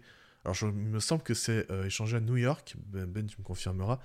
Ouais, c'est ça. Ouais, dans le cadre du trade de Porzingis. Et il était protégé top 10. donc, si le pic était dans, le, dans la range 1 à 10, euh, Dallas gardait le choix, sinon il partait à New York. Donc ils ont perdu quelques matchs en fin de saison pour euh, se donner plus de chances de garder ce, pic-là. Euh, vous, la draft, qu'est-ce que vous pensez de ce système voilà, de, de, base? Pourquoi il est là et, et enfin, pourquoi la NBA l'a mis en place, Ben, par exemple? En fait, moi j'aime bien la draft parce que je trouve c'est un, système. Déjà, c'est très américain. C'est-à-dire que moi, avant de m'intéresser à la NBA, je vivais notamment le foot en, Europe où t'as pas de système de draft, quoi. Et la draft, ça permet pas mal, enfin si tu sais bien drafter, de rééquilibrer les, les de, en fait, d'avoir un roulement permanent sur les, les franchises qui ont des, des, joueurs intéressants, des stars intéressantes. Voilà, par exemple, en ce début de saison, une des équipes que j'ai beaucoup regardé, c'est c'est comment dire, c'est les Pistons, parce qu'il y a Cade, et Cade, il est à Détroit parce qu'il est premier de, draft, quoi. Sinon, j'aurais jamais regardé les, les, Pistons en, en, comment dire, sinon, enfin, c'est pas une équipe que je suis habituellement, quoi. En fait, ça, ça permet vraiment un rééquilibre que je trouve intéressant et qui, moi, me manque dans les autres sports européens notamment, avec notamment le foot, on parle, enfin, on parle tout le temps des 20, 20 mêmes équipes dans l'Europe, en, parce que c'est tout le temps les mêmes qui récupèrent les gros joueurs, qui les signent parce qu'ils ont plus de budget, etc. etc. Là, la draft couplée au salary cap, c'est quelque chose qui permet d'avoir des, des, bah, des, franchises intéressantes partout. Quoi. Donc, donc moi j'aime bien le système. Après, comme tout système, il y a des choses à améliorer, il y a des défauts. Tu en as parlé du tanking, euh, euh, comment on ferait, fait vraiment fonctionner la loterie, etc. Mais dans l'idée, j'aime bien le, la draft. Benji ah, c'est un sujet pas simple hein, parce que c'est tellement, euh, ça fait tellement partie de l'identité de la NBA, la draft, que imaginer un monde sans draft, c'est quand même assez, assez difficile. Puis surtout, par quoi tu le remplaces c'est la vraie question. moi, la draft, je trouve ça cool pour les mêmes raisons que Ben, parce que effectivement, ça permet d'avoir de l'intérêt pour toutes les équipes. Mais je trouve que cet angle-là est un angle très médiatique, quoi. Parce que la réalité de la draft, quand même, et de tout ce qui se tourne autour, c'est que c'est à cause de cette merde qu'on a une dizaine d'équipes tous les ans qui, jettent la saison en l'air, quoi et que tu as un certain nombre de matchs qui sont jetés en l'air pour cette raison. Tu peux faire une comparaison à ce titre avec l'Euroleague, par exemple, alors qu'il n'y a pas encore de salary cap, mais qui a en tout cas une ligue fermée, à la différence des clubs de foot. et où ben, même la moins bonne équipe, gros coucou à mon équipe de la SL, fait tout pour construire la meilleure équipe possible et pour gagner les matchs. Et ça a quand même pour vertu de monter le niveau moyen et ce qu'on cherche à faire grandement. C'est-à-dire que je ne considère pas que la draft pousse à avoir une logique d'excellence sur le contenu terrain. C'est une logique d'excellence que les Américains ont de toute façon dans les bureaux, mais pas sur le terrain. Et pour moi, c'est le vrai sujet qu'il y a autour de, cette question de la draft. Si, je peux juste rebondir, en fait, je pense que c'est pas lié à la draft, c'est lié à la NBA. Parce que moi, je suis un petit peu la NFL. la NFL qui a le même système de draft. c'est encore plus simple parce que eux, c'est en termes de bilan. Si tu as le moins bon bilan, t'es premier draft. Si tu as le, le, votre 31e, tu as le deuxième, deuxième pick. Enfin, il n'y a même pas de loterie, quoi. C'est comme ça. Et en fait, toutes les équipes se battent même pour la moindre petite victoire, notamment parce que les joueurs ont des contrats non garantis. Et donc, tous les joueurs, ils jouent leur vie en fait, ils ont pas de l'année suivante, ils sont pas sûrs d'être là, quoi. Donc ils jouent toute leur, toute leur, bah, toute leur saison à, fond parce qu'ils veulent prouver qu'ils ont leur place dans, leur, dans le roster. Alors c'est ultra précaire parce que les mecs, au final, il y en a qui restent 1, 2, 3 ans en NFL, mais des équipes, les plus mauvaises équipes, arrivées, enfin en, NFL, il y a 18 semaines maintenant, 18 matchs, arrivés en 16e ou 17e semaine, bah, ils se battent quand même à fond parce qu'ils ont envie de prouver que, qu'ils, ont une place dans un roster. Quoi. En fait, ce que tu veux dire, c'est qu'un rookie en NFL, il a qu'un an de contrat, alors qu'en NBA, c'est 4 ans, c'est ça? Alors le les rookies, je sais pas trop, mais en fait, c'est même pas des c'est même pas par temps de contrat, tu sais, c'est les contrats qui sont garantis ou non. Alors je sais Ouais. pas exactement comment ça fonctionne, mais je crois que le contrat peut sauter à un moment, sans sans forcément l'accord du du du gars, quoi. Donc en fait, là, depuis quelque temps en NFL, c'est le, mmh, c'est les tout premiers gros contrats 100% garantis qui sont signés, quoi. Mais t'as alors je as sais un plus doute sur le fait que les rookies ou les joueurs NBA se donnent pas à fond? bah, je en fait, je sais je sais pas, je me enfin, je en fait, je me dis s'il y a du tanking C'est qu'il y a bien quelqu'un qui dit au gars de pas soit pas se donner, soit de mais soit pour moi, pour moi, c'est pas un gars qui dit au gars de pas se donner, c'est c'est tu construis un effectif de merde. Ou alors ouais, tu les mets sur le banc, heu, tu vois? C'est le meilleur exemple, c'est les Sixers avec le process, quoi. ouais, ouais, quand ils arrivent avec leurs 5, heu, avec, putain, je me rappelle plus comment il s'appelle, Tony Waiters là, je sais plus quoi, heu, Tony enfin bref, je vais pas refaire tout le 5, mais le 5 était catastrophique. Les mecs, ils se donnent à fond, hein. C'est Ouais, pas au ouais. contraire, eux, ils se disent: «C'est la chance d'une vie». Mais le c'est juste que le roster est nul. c'est vrai, mais après la différence avec la la NFL, c'est que, pour qu'une équipe soit bonne, faut qu'il y ait 35 mecs, quoi.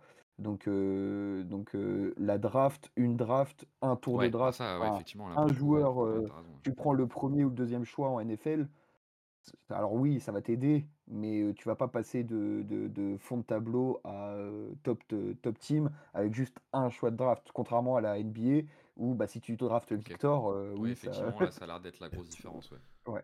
Ouais, et Mais du coup, mais que ouais, vas-y, vas-y, Ben. non, non, c'était juste pour dire, je pense qu'avant de supprimer la draft, il y a des moyens de alors sans sans rendre les contrats des mecs précaires, hein, le but c'est pas que que que les gars soient au chômage après un an et demi, mais il y a peut-être d'autres moyens avant de complètement supprimer la draft. Parce qu'en fait, c'est surtout ça la question pour moi, en fait, c'est que la draft te crée du tanking. C'est, enfin, c'est, il y aurait pas de tanking sans draft, en fait, pour moi. Euh, et du coup, la grande question finalement, c'est quelles sont les solutions pour éviter le tanking? Alors, la NBA a mis en place le play-in pour les équipes qui sont euh, 11-12e et qui voudraient faire un push pour les playoffs. Mais en fait, la vérité, c'est que, bah, par exemple, Utah l'année dernière, en fin de saison, ils ont tanké. Et quand je dis ils ont tanké, c'est qu'ils ont mis leur star au repos, ils ont fait leur star, leur, leur meilleur joueur au repos, et du coup ils ont fait une équipe euh, moins bonne sur la fin de saison. Et c'est surtout ça le problème pour moi, et c'est un problème pour la NBA aussi, c'est que en fin de saison, tu te retrouves avec des 5 des cinq de départ de joueurs dont t'as pas entendu parler de la saison, et tu sais pas qui c'est, et les mecs débarquent un peu de n'importe où. Et ça, c'est un, un problème. Et donc, euh, il y a probablement plusieurs solutions pour éviter le tanking. Alors, sans supprimer la draft, par exemple, euh, il pourrait y avoir un pourcentage de chance égal pour tous les choix de draft et pour toutes les équipes qui sont hors playoff. Euh, Les par- 15 par- équipes, ouais. ouais, Ouais, voilà, 14, les, ouais. les- les 14 équipes hors playoff, elles ont toutes le même nombre de chances d'avoir le premier choix. C'est un truc, euh, la première année que, que la loterie était mise en place, euh, c'était comme ça. Et ils l'ont changé en fait directement l'année suivante pour éviter que la moins bonne équipe sorte du top 4. Je sais pas ce que vous, vous en pensez de ça. Moi, je trouve que c'est, heu, ce qu'il faudrait faire. Pour, 2 raisons. La première, c'est que, pour moi, c'est un un élément qui, qui diminue suffisamment, heu, l'intérêt de perdre pour le remplacer par, heu, en fait, heu, construire un peu une culture de la victoire, au moins pas construire une culture de loser. Parce qu'on a quand même vu dans pas mal d'équipes qui ont tanké pendant longtemps pour se faire un effectif, que tu sens quand même que c'est long pour sortir de l'habitude de la défaite derrière et pour se remettre à gagner. Et le deuxième élément, c'est que si tu regardes bien, faudra regarder dans le détail les All-Stars des dernières années, par exemple, mais qu'en réalité, euh, aujourd'hui, on arrive à trouver des très bons choix de draft, que ça soit en position 1, en position 2, mais aussi en position 10, 15, voire au deuxième tour. Et que euh, la NBA d'aujourd'hui, c'est quand même un monde où tu as l'impression que le développement des joueurs est extrêmement dépendant euh, du contexte dans lequel ils sont et que c'est plus le contexte dans lequel, tu es qui fait que tu vas devenir un joueur très important et de qualité, donc euh, ta post-formation en fait, que euh, vraiment tes qualités individuelles. Alors tu as quelques cas comme Victor ou Chet ou... est-ce que tu vois, est-ce que Paulo Banquero est là-dedans? Je suis pas sûr, tu vois. Est-ce qu'au final, il vaut pas mieux, mieux très bien drafter un 20e choix qu'avoir un premier choix du niveau de euh, Paulo Banquero, euh, même si j'aime bien Paulo Banquero, ou euh, pour revenir euh, plus en amont, Anthony Bennett? Euh, Je sais pas. En tout cas, pour moi, avoir le premier choix ou un top 5 choix de draft est finalement pas si important que ça. D'ailleurs, il y a plein de franchises qui ont opté pour une autre solution qui est de multiplier les choix de draft en se disant que dans la masse, tu auras un très bon choix. Pour se dire, les 14 équipes qui sont pas en playoff, on leur met le même pourcentage de chances d'aller à la draft. Ben? Ouais, ouais, bah pourquoi pas. En fait, j'étais en train de réfléchir et de me dire, dans un monde où tu as un gars comme Victor, par exemple, est-ce que les équipes qui sont dixièmes en play-in et est-ce qu'ils tenteraient pas de limite même de, de, comment dire de tanker pour redescendre et avoir autant de chances que le mec qui est 15e En fait, je, je sais pas. En fait, comme ça n'a jamais été fait, on peut pas on peut pas savoir. Je me, en fait, je, je pense qu'il y a des gens qui veulent tellement passer de nul à contender en trois ans qu'ils n'ont pas envie de passer par l'étape intermédiaire et donc ils veulent emmagasiner le plus de, choix. Donc eh, pour eux, être 9e, 10e, ça n'a pas trop d'intérêt. Peut-être qu'ils préféreront descendre 11e, récupérer X pourcentage et peut-être avoir victoire, tu vois. En fait, c'est ça la question, c'est que les mecs dans les front office, il y en a certains qui sont plutôt vicieux sur ce point sur ce point-là et tu sais jamais comment, comment ils réfléchiront. Et j'ai l'impression que même si ce système, je pense, est le meilleur, il y a toujours des gens qui réussiront à contourner le truc, quoi. Ouais, dans ce que tu dis, il y a un truc qui est intéressant, c'est est-ce que, parce que nous on fait cette proposition, c'est vrai que moi je m'étais pas posé la question, est-ce que les franchises seraient prêtes à accepter ça? Et effectivement, peut-être pas, parce que peut-être que les franchises, ce modèle-là, où elles peuvent finalement revenir au top assez vite par la voie qu'elles connaissent, à savoir le tanking pour avoir un choix élevé en se disant que j'ai des chances, du coup j'ai des chances d'avoir ce que je veux, effectivement, ça me paraît être un sujet intéressant. C'est vrai que plus ton choix est, haut, donc plus tu te rapproches du premier choix, plus tu as de chance quand même de drafter un joueur qui est euh, une future star, euh, ton futur numéro 1. Donc c'est vrai que les franchises auraient peut-être pas d'intérêt à accepter ça. Bah ouais, parce que les seuls qui devraient accepter ça, c'est les mecs qui sont au milieu de tableau, quoi. Enfin, aujourd'hui, à l'heure actuelle, celles qui jouent la 11e place, bah oui, ils ont une chance d'avoir Victor l'année genre Dallas l'année dernière. Je leur dis bah la draft, tu as une chance d'avoir Victor. Ils vont pas vont pas dire non quoi. Par contre, t'es les Spurs, t'es Houston ou t'es Détroit, je leur dis bah ton, truc enfin ton, ton, ton pic peut se faire peut se faire voler par je ne sais pas quelle équipe, je sais plus qui a fini 11e à l'est mais truc du genre l'année dernière, ça devait être Washington ou un truc comme ça bah, t'as pas trop trop envie de rentrer dans le système, quoi. Mais après, en fait, c'est ça, c'est que c'est tellement situationnel. Tous les ans, euh, les mécontents seront pas les mêmes, quoi. Ouais, c'est ça. Et du coup, ça n'enlève pas complètement le tanking, puisqu'une équipe qui serait euh, 9 10 qui voudrait euh, jouer le play-in se, dit, bah, en fait, cette année-là, il y a un joueur générationnel, je joue à pile ou face, tant pis, et je tente la draft. Euh, quitte, à, quitte à perdre quelques matchs sur la fin de saison, alors que je pourrais aller en play-off. En fait, je sais, je sais pas si il serait vicieux à ce point. Mais imaginons, enfin, je pense qu'il y en a plein qui ne prendraient pas le risque, qui se dit une série de playoffs pour une ville, c'est ultra important. Surtout que si tu es huitième, tu, imaginons, tu joues, tu joues le premier de l'autre. Enfin, imaginons tu es, une équipe à l'Est, tu accueilles Yanis, Lillard ou que sais-je, ou Boston et tout, ça fait quand même, ça fait des vues, ça fait du, des billets, enfin, ça fait beaucoup de choses. Mais le jour où il y a un gars qui a, les, qui a le courage d'abandonner sa saison, il finit 11e, il chope le premier choix de draft, qu'est-ce qui empêche tous les autres après de le faire quoi? Ouais.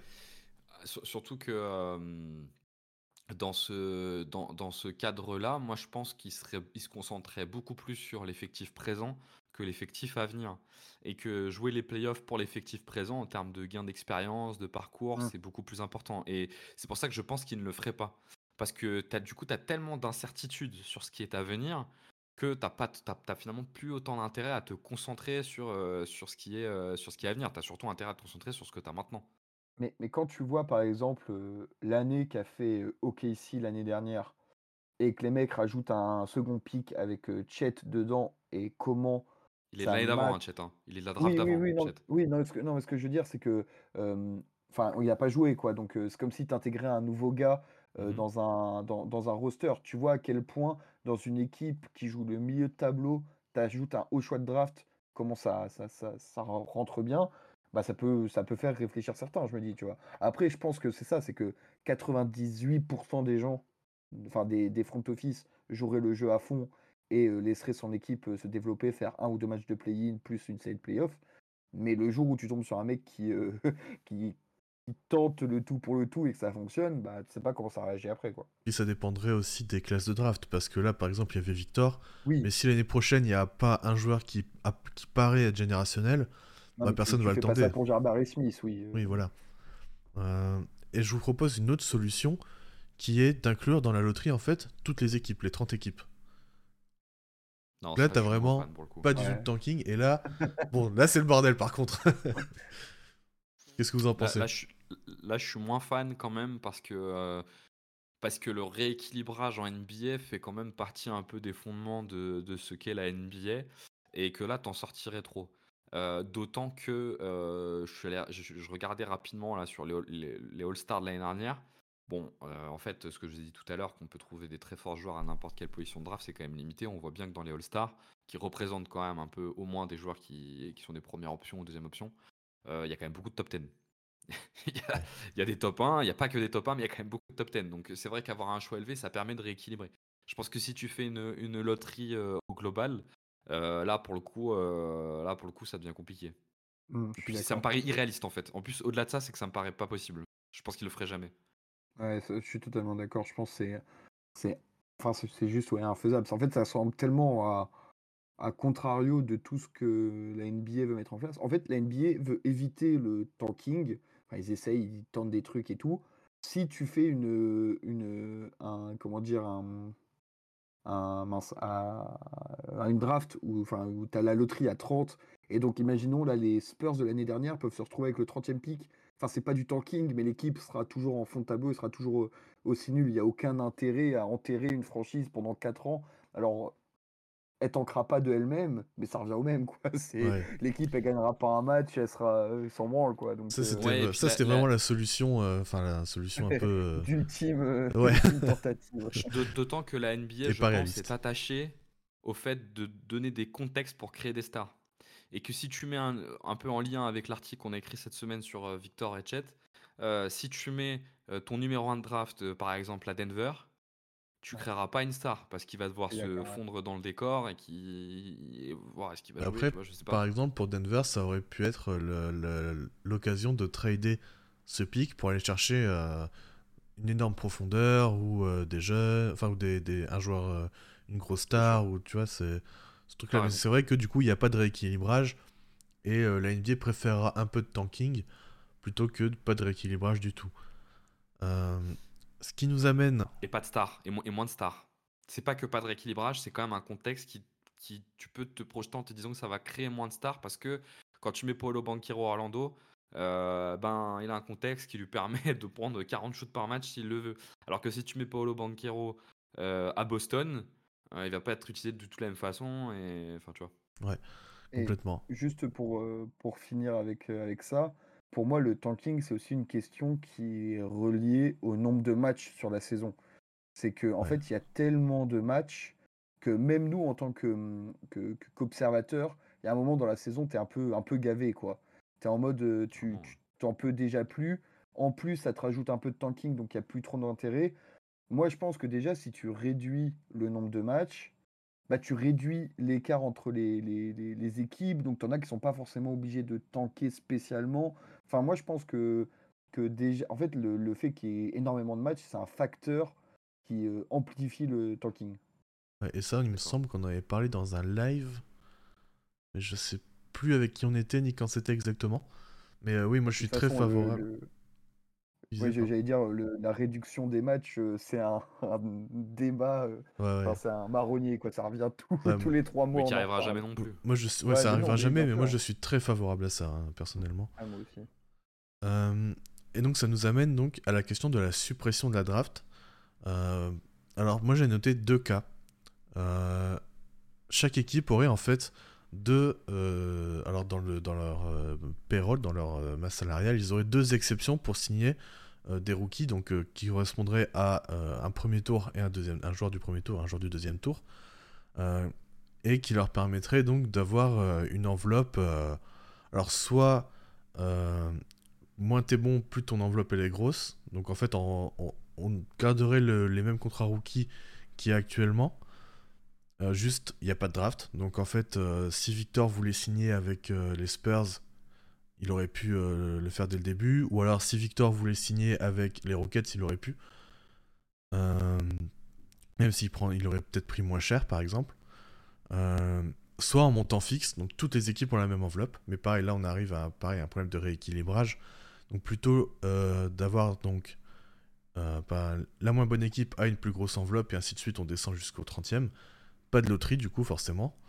Euh, mais là, je suis pas sûr qu'on évite le tanking parce que pareil, euh, les équipes les moins bonnes enfin, vont essayer de récupérer la, meilleure enveloppe tout simplement. Qu'est-ce que vous en pensez, vous? Bah, Je pense que tu as raison. ça changera pas grand-chose au problème du tanking et qu'on en sera à peu près dans la même situation. Euh, mmh. ouais, là ça me paraît pas. Enfin, je sais pas si tu veux qu'on propose d'autres solutions, mais en tout cas celle-ci me paraît pas alors, ne me paraît pas du tout régler le problème J'en ai une autre, mais vas-y Ben, je te laisse euh, en parler. Je pense que c'est même encore pire parce que il y, a des, y a des joueurs qui, qui enfin, ils vont pas aller dans des équipes pour 1 ou 2 millions en, plus, quoi. Donc ils vont, tu as des équipes qui peuvent se retrouver pendant 5 ans à avoir toujours le plus haut choix financier et, tenter d'amener des mecs et donc jamais ils vont, ils vont récupérer. Donc ils vont tanker pendant 5-6 ans. Enfin ça va être enfin c'est pas du tanking mais ça serait quasiment pareil quoi. Et donc ouais non je suis pas je pense c'est encore pire que que je sais plus c'était quoi l'autre option mais après, on connaît les Américains quand même dans la logique américaine et dans ce qui gravite autour donc les agents etc etc on sait que l'argent et un peu le mot de la fin, quoi. Donc, tu peux imaginer que quand tu as la plus grosse enveloppe, tu récupères le genre que tu veux, à quelques exceptions, mais pour voir les différences entre les enveloppes. Le truc, c'est que c'est pas toi qui choisis, en fait. Du coup, c'est ce qui, est... enfin, ce qui est la grosse différence avec la draft, c'est que c'est pas la franchise qui, la franchise qui choisit bah le joueur, c'est le joueur qui choisit la franchise. Et si, si même Chet Holmgren avait envie d'aller jouer, bah, je sais pas, à, à, Boston, par exemple, il aurait très bien pu, quitte à prendre moins d'argent. Ouais. Moi, je me dis, tu vois, tu as des franchises un peu dysfonctionnelles. Je pense que même pour une somme élevée, enfin élevée pour un rookie, ils n'arriveraient pas forcément à attirer le, top. Tu vois, par exemple, Houston, il y a un ou deux ans, jamais de la vie, je pense, un mec va, va volontairement à, Houston, tu vois? Ah, pour moi, il y a plusieurs cas parce qu'il y, a des- y a des rookies qui pourraient aussi très bien se dire bah moi j'ai envie d'aller gagner, donc j'ai envie d'aller signer à Boston, à Miami, à Denver, à peu importe, euh, quitte à prendre moins d'argent. Et je pense qu'il y a des joueurs aussi qui se disent, bah là ce projet-là, euh, je fit bien parce qu'il y a personne à mon poste, je veux avoir plein de ballons, bah vas-y go, j'y vais. Je pense qu'il y, a plusieurs choix qui s'offrent aussi aux, rookies. Après, il y a un autre aspect qui qu'on en, on en parle souvent pour les, pour les free agents. Ça va être le même cas s'il y a ça en place pour les rookies c'est juste le cadre de vie, tu vois. Aussi, ouais. Le cadre de vie. Enfin, t'as à peu près au même niveau de, salaire euh, une différence entre Salt Lake City ou euh, New York ou euh, LA. Il euh, n'y a personne qui voudra aller à. Enfin, les, les mecs qui sont réputés les plus hauts dans les, dans les scootings, etc., voudront pas aller à, à Utah ou à, enfin, à Minnesota ou à Oklahoma, tu vois. Donc c'est un truc qui favorisera déjà que dans les signatures de free agent, tu vois que les grosses villes sont quand même plutôt favorisées, que ce soit Boston, bon New York c'est un peu compliqué, mais les Nets, les deux équipes de LA ou quoi que ce soit. Si en plus tu rajoutes ça pour les rookies, je pense qu'il y a des équipes, ça va être compliqué. Hein. Ouais, toi Benji? Bah, Je suis assez d'accord avec ce qui vient d'être dit. Euh, effectivement, tu vas avoir le, cadre de la ville qui, va, qui va jouer dans la décision. Mais ouais, enfin globalement, je, je euh, pas, pas hyper satisfaisante comme, comme je l'ai dit avant. Alors du coup, je, vous en propose une autre. cette fois-ci, les équipes peuvent signer des rookies. Alors c'est un peu le même principe, donc ils peuvent signer des rookies, mais comme n'importe quel autre free agent. Donc soit ils utilisent leur cap, soit ils utilisent leurs exceptions, donc par exemple la mid-level, par exemple la, biannuelle exception, tous ces trucs-là. Euh, euh, et, voilà, en fait, ils traitent les, euh, les rookies comme, les, comme des free agents. Donc, par exemple, une équipe qui, comme les Clippers, et comme la plupart en fait des, des, équipes qui se veulent contender, elles pourraient pas vraiment signer de, a priori, de rookies forts à, haut potentiel parce que ils auraient pas d'argent, ils ont, ils ont aucune flexibilité. Contrairement aux, contrairement aux équipes qui, qui étaient un peu en, en, enfin, en, tanking, si je puis dire, ou qui était pas bonne. Euh, les Spurs avaient énormément de place dans leur cap, les, euh, euh, les Rockets avaient énormément, énormément de place, et ils auraient pu proposer, par exemple, auraient pu avoir une bataille, par exemple, entre Houston et euh, les Spurs pour euh, signer, par exemple, OMB, et euh, t'as euh, Houston qui propose euh, 18 millions l'année, San Antonio qui propose 17, euh, Utah qui propose 22, et au final, euh, Wembanyama qui choisit selon euh, le contrat qu'il préfère, quoi. Moi, j'ai juste une petite question. Est-ce que dans ce système-là, tu es obligé de d'avoir euh, de signer un rookie ou euh, un, un mec? Parce qu'en fait, le truc, c'est que si tu mets ça en place, je pense qu'il y a plein Ah, de pas gars con, qui ouais. seront laissés sur la touche, quoi. Ouais, c'est Il y a con. plein de jeunes qui n'auront jamais leur chance. euh, parce que si tu as le choix entre un gars qui est projeté euh, 28e, où tu crois pas trop, et un joueur confirmé à 27 ans, euh, et lui donner une, euh, comment dire, soit une mid-level ou que sais-je, je pense que très rarement le- le- le- l'occasion ira pour, euh, pour le jeune, quoi. Ça veut dire que tu es un peu obligé de renforcer les ligues de développement, quoi. Ouais. Euh, la G-League, euh, ou en tout cas de, de créer des espaces pour leur permettre de s'exprimer derrière. Euh, ça peut aussi vouloir dire un truc comme ça, ce qui est pour le coup est plutôt pas mal, qui reste plus de temps à la fac. Euh, Ouais. Avec un peu plus l'impératif euh, d'arriver prêt en NBA pour pouvoir euh, récupérer un spot, euh, un spot rapidement. Alors c'est vrai que je Mm. l'avais pas vu comme ça, perso. Euh, à mon avis, ça pénaliserait plutôt les joueurs du second tour. Euh, mais Ouais, moins les euh, allez, 20-25 premiers, je pense que ça irait. Je pense que... Et tu vois, une équipe comme par exemple les Spurs, plutôt que... euh, Enfin, je dis les Spurs, mais en fait, comme, euh, comme Utah, par exemple, qui, euh, qui a récupéré énormément de choix de draft euh, via, via leur trade. En fait, plutôt que de récupérer énormément de choix de draft, en fait, ils auraient récupéré, euh, par exemple, 3-4 rookies euh, euh, en utilisant leur cap, plus leur mid-level exception, par exemple. Je sais pas si ça aurait complètement impacté, tu vois. Ils auraient pu se dire, bon, vas-y, on signe 4-5 jeunes, et comme ça, on a plus de chances d'avoir un, très bon jeune. Ça reste quand même le modèle qui est remis en cause. Là où t'as pas tort, c'est qu'on voit quand même les équipes très régulièrement prendre des non draftés. Donc c'est bien qu'elles ont un intérêt pour les jeunes et qu'elles voient des apports potentiels pas chers euh, et à développer. Mais euh, tu risques quand même, moi je suis assez d'accord euh, pour le coup avec euh, Ben, tu risques quand même d'avoir un effet, euh, un effet de rejet de certains joueurs. Ce qui, ce qui, ce qui, en fait, ce qui, ce qui est intéressant derrière, c'est qu'est-ce que ça donne euh, sur le basket mondial, quoi. C'est est-ce que du coup, tu as une ligue de développement qui se développe aux États-Unis là-dessus? Est-ce que l'Euroleague récupère euh, plus de jeunes joueurs euh, talentueux? Euh, Est-ce que ça. Enfin, je pense qu'en fait, c'est. C'est- ce que, la, que- la question que pose Ben, en fait, elle est super intéressante parce qu'en fait, on se rend compte qu'autour de ce système de draft, c'est vraiment euh, l'écosystème global du basket. Enfin, Ouais, l'écosystème global du basket tourne quand même autour de la draft NBA, quoi. Et Ouais. puis euh, Et de son là, tu, tu disais, euh, tu disais, oui, il y a beaucoup d'équipes qui prennent des rookies, des jeunes, euh, qui donnent, euh, donnent une opportunité, mais ils donnent cette opportunité parce qu'ils savent que si ça fonctionne pas, il y a le tanking. Est-ce que ils qui sont pas chers à donneraient ces couper. oppor- Et qui sont pas chers à couper. Est-ce qu'ils donneraient ces opportunités si tout le monde joue tout le temps à 100% euh, La question, c'est c'est- c'est ça, tu vois. Ouais, Si tout vrai. le monde, si tu pars du, du principe que tout le monde veut être contender tous les ans, tu aurais beaucoup moins d'espace pour les jeunes, donc les mecs auraient beaucoup moins de, de, de- de contrats et tu en aurais peut-être, euh, t'aurais, comme tu as dit, les 20 meilleurs à la place des 60, euh, 80 euh, mecs qui trouvent des places dans des rosters, quoi. En, fa- en fait, ça ressemblerait à, à- ça ressemble à l'Euroleague en fait. C'est comme ça Ouais. que ça fonctionne en Euroleague. Donc concrètement, euh, avec des différences d'argent qui sont assez importantes entre les équipes. Mais après, tu aurais, des équipes euh, comme peut-être l'Asvel qui va construire son projet autour euh, des jeunes. Et donc euh, tout le storytelling qu'ils font autour de leur histoire, autour de comment on attire des joueurs, etc. etc. Ils, ils le construisent autour de ça. Et donc concrètement en Euroleague, qu'est-ce que ça donne? Ça donne une ligue à deux vitesses dans laquelle tu as des équipes de développement et des équipes de contenders. Et celle-ci, pour le coup, euh, elle ne bouge jamais. Et ça devient assez, euh, assez figé, pour le coup. Et du coup, on a vraiment des problèmes de.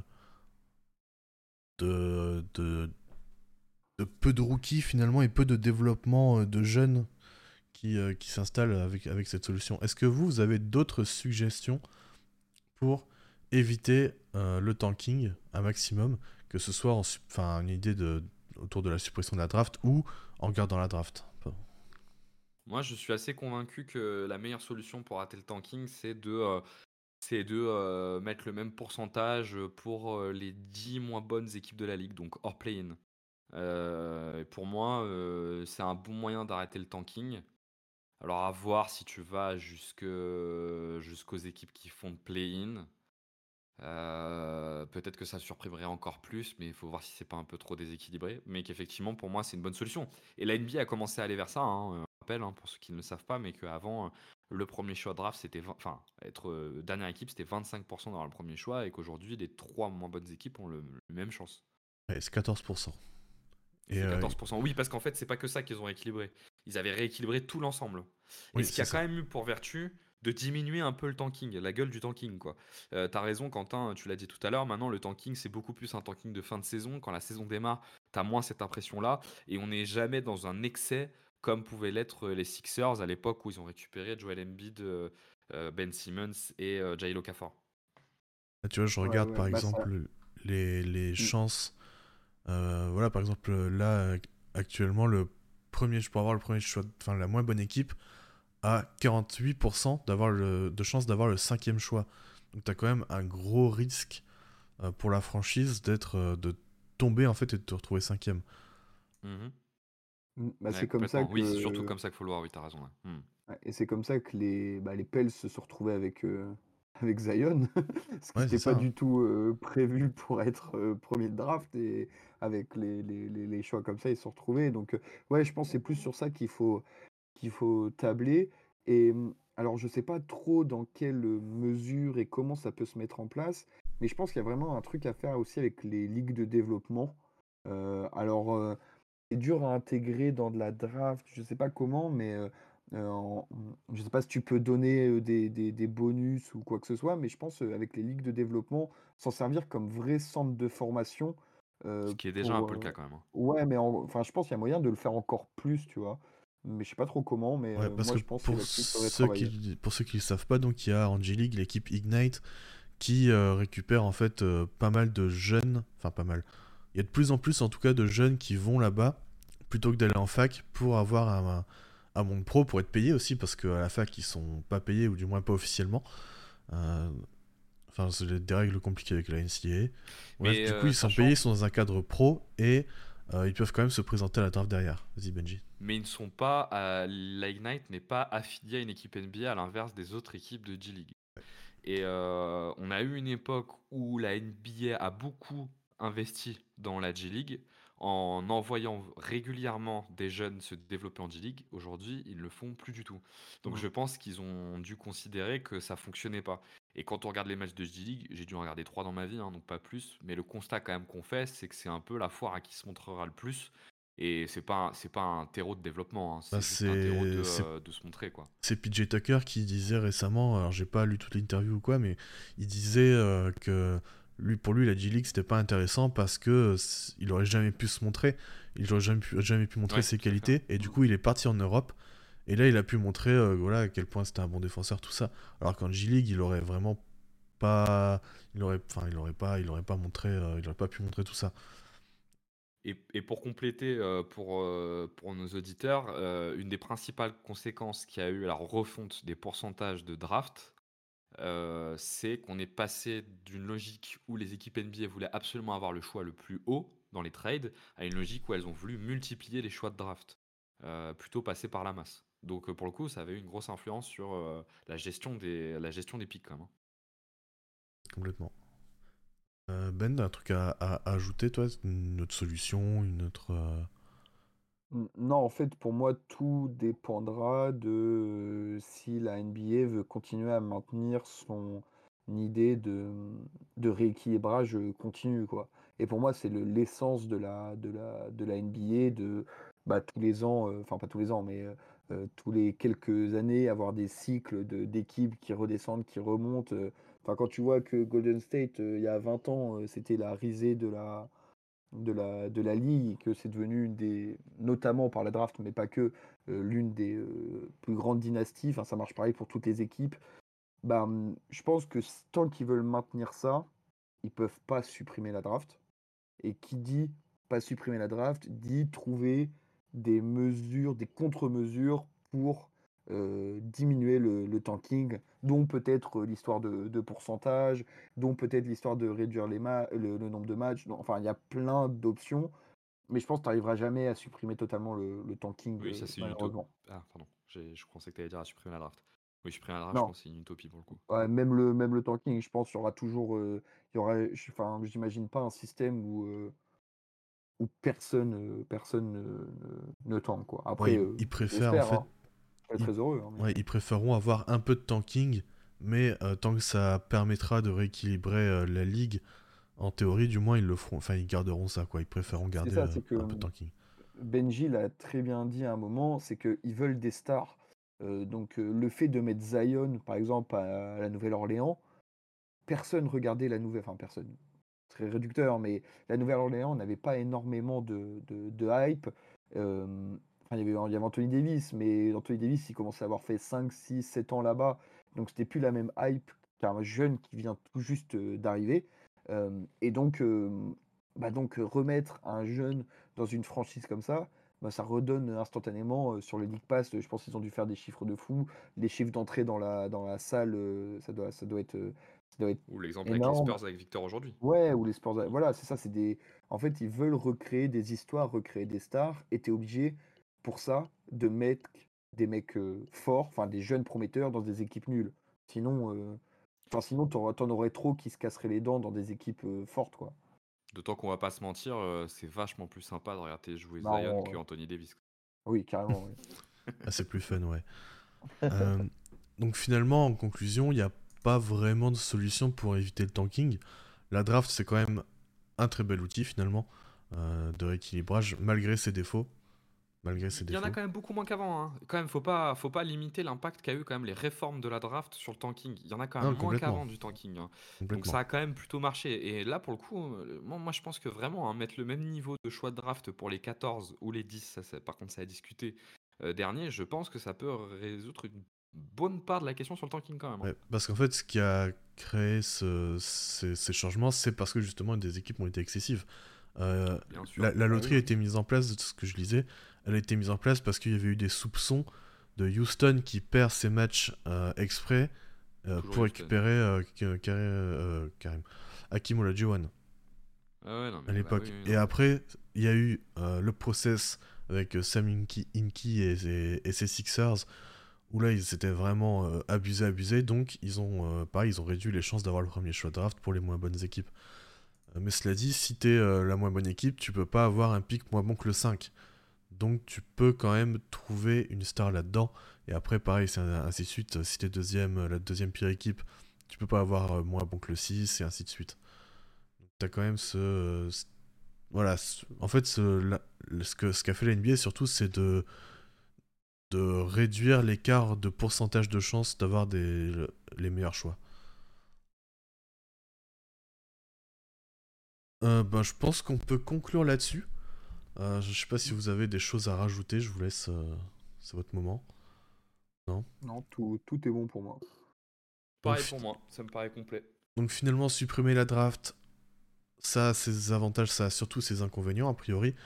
Euh, la draft, c'est pas si mal finalement, Euh, malgré ses défauts. Euh, c'est peut-être le euh, l'outil le plus comment dire le plus équilibré pour avoir une NBA qui se renouvelle finalement. Voilà, n'hésitez pas à nous dire sur, sur Twitter notamment ce que vous en pensez, si vous, voyez d'autres solutions à, ce problème de tanking. Et puis nous, on se dit finalement à mardi prochain pour un nouvel épisode. Et euh, sinon, sur Twitch euh, aussi éventuellement, ou alors sur, euh, sur, sur Twitter. On vous dit à très bientôt. On souhaite une bonne journée, une bonne soirée. Salut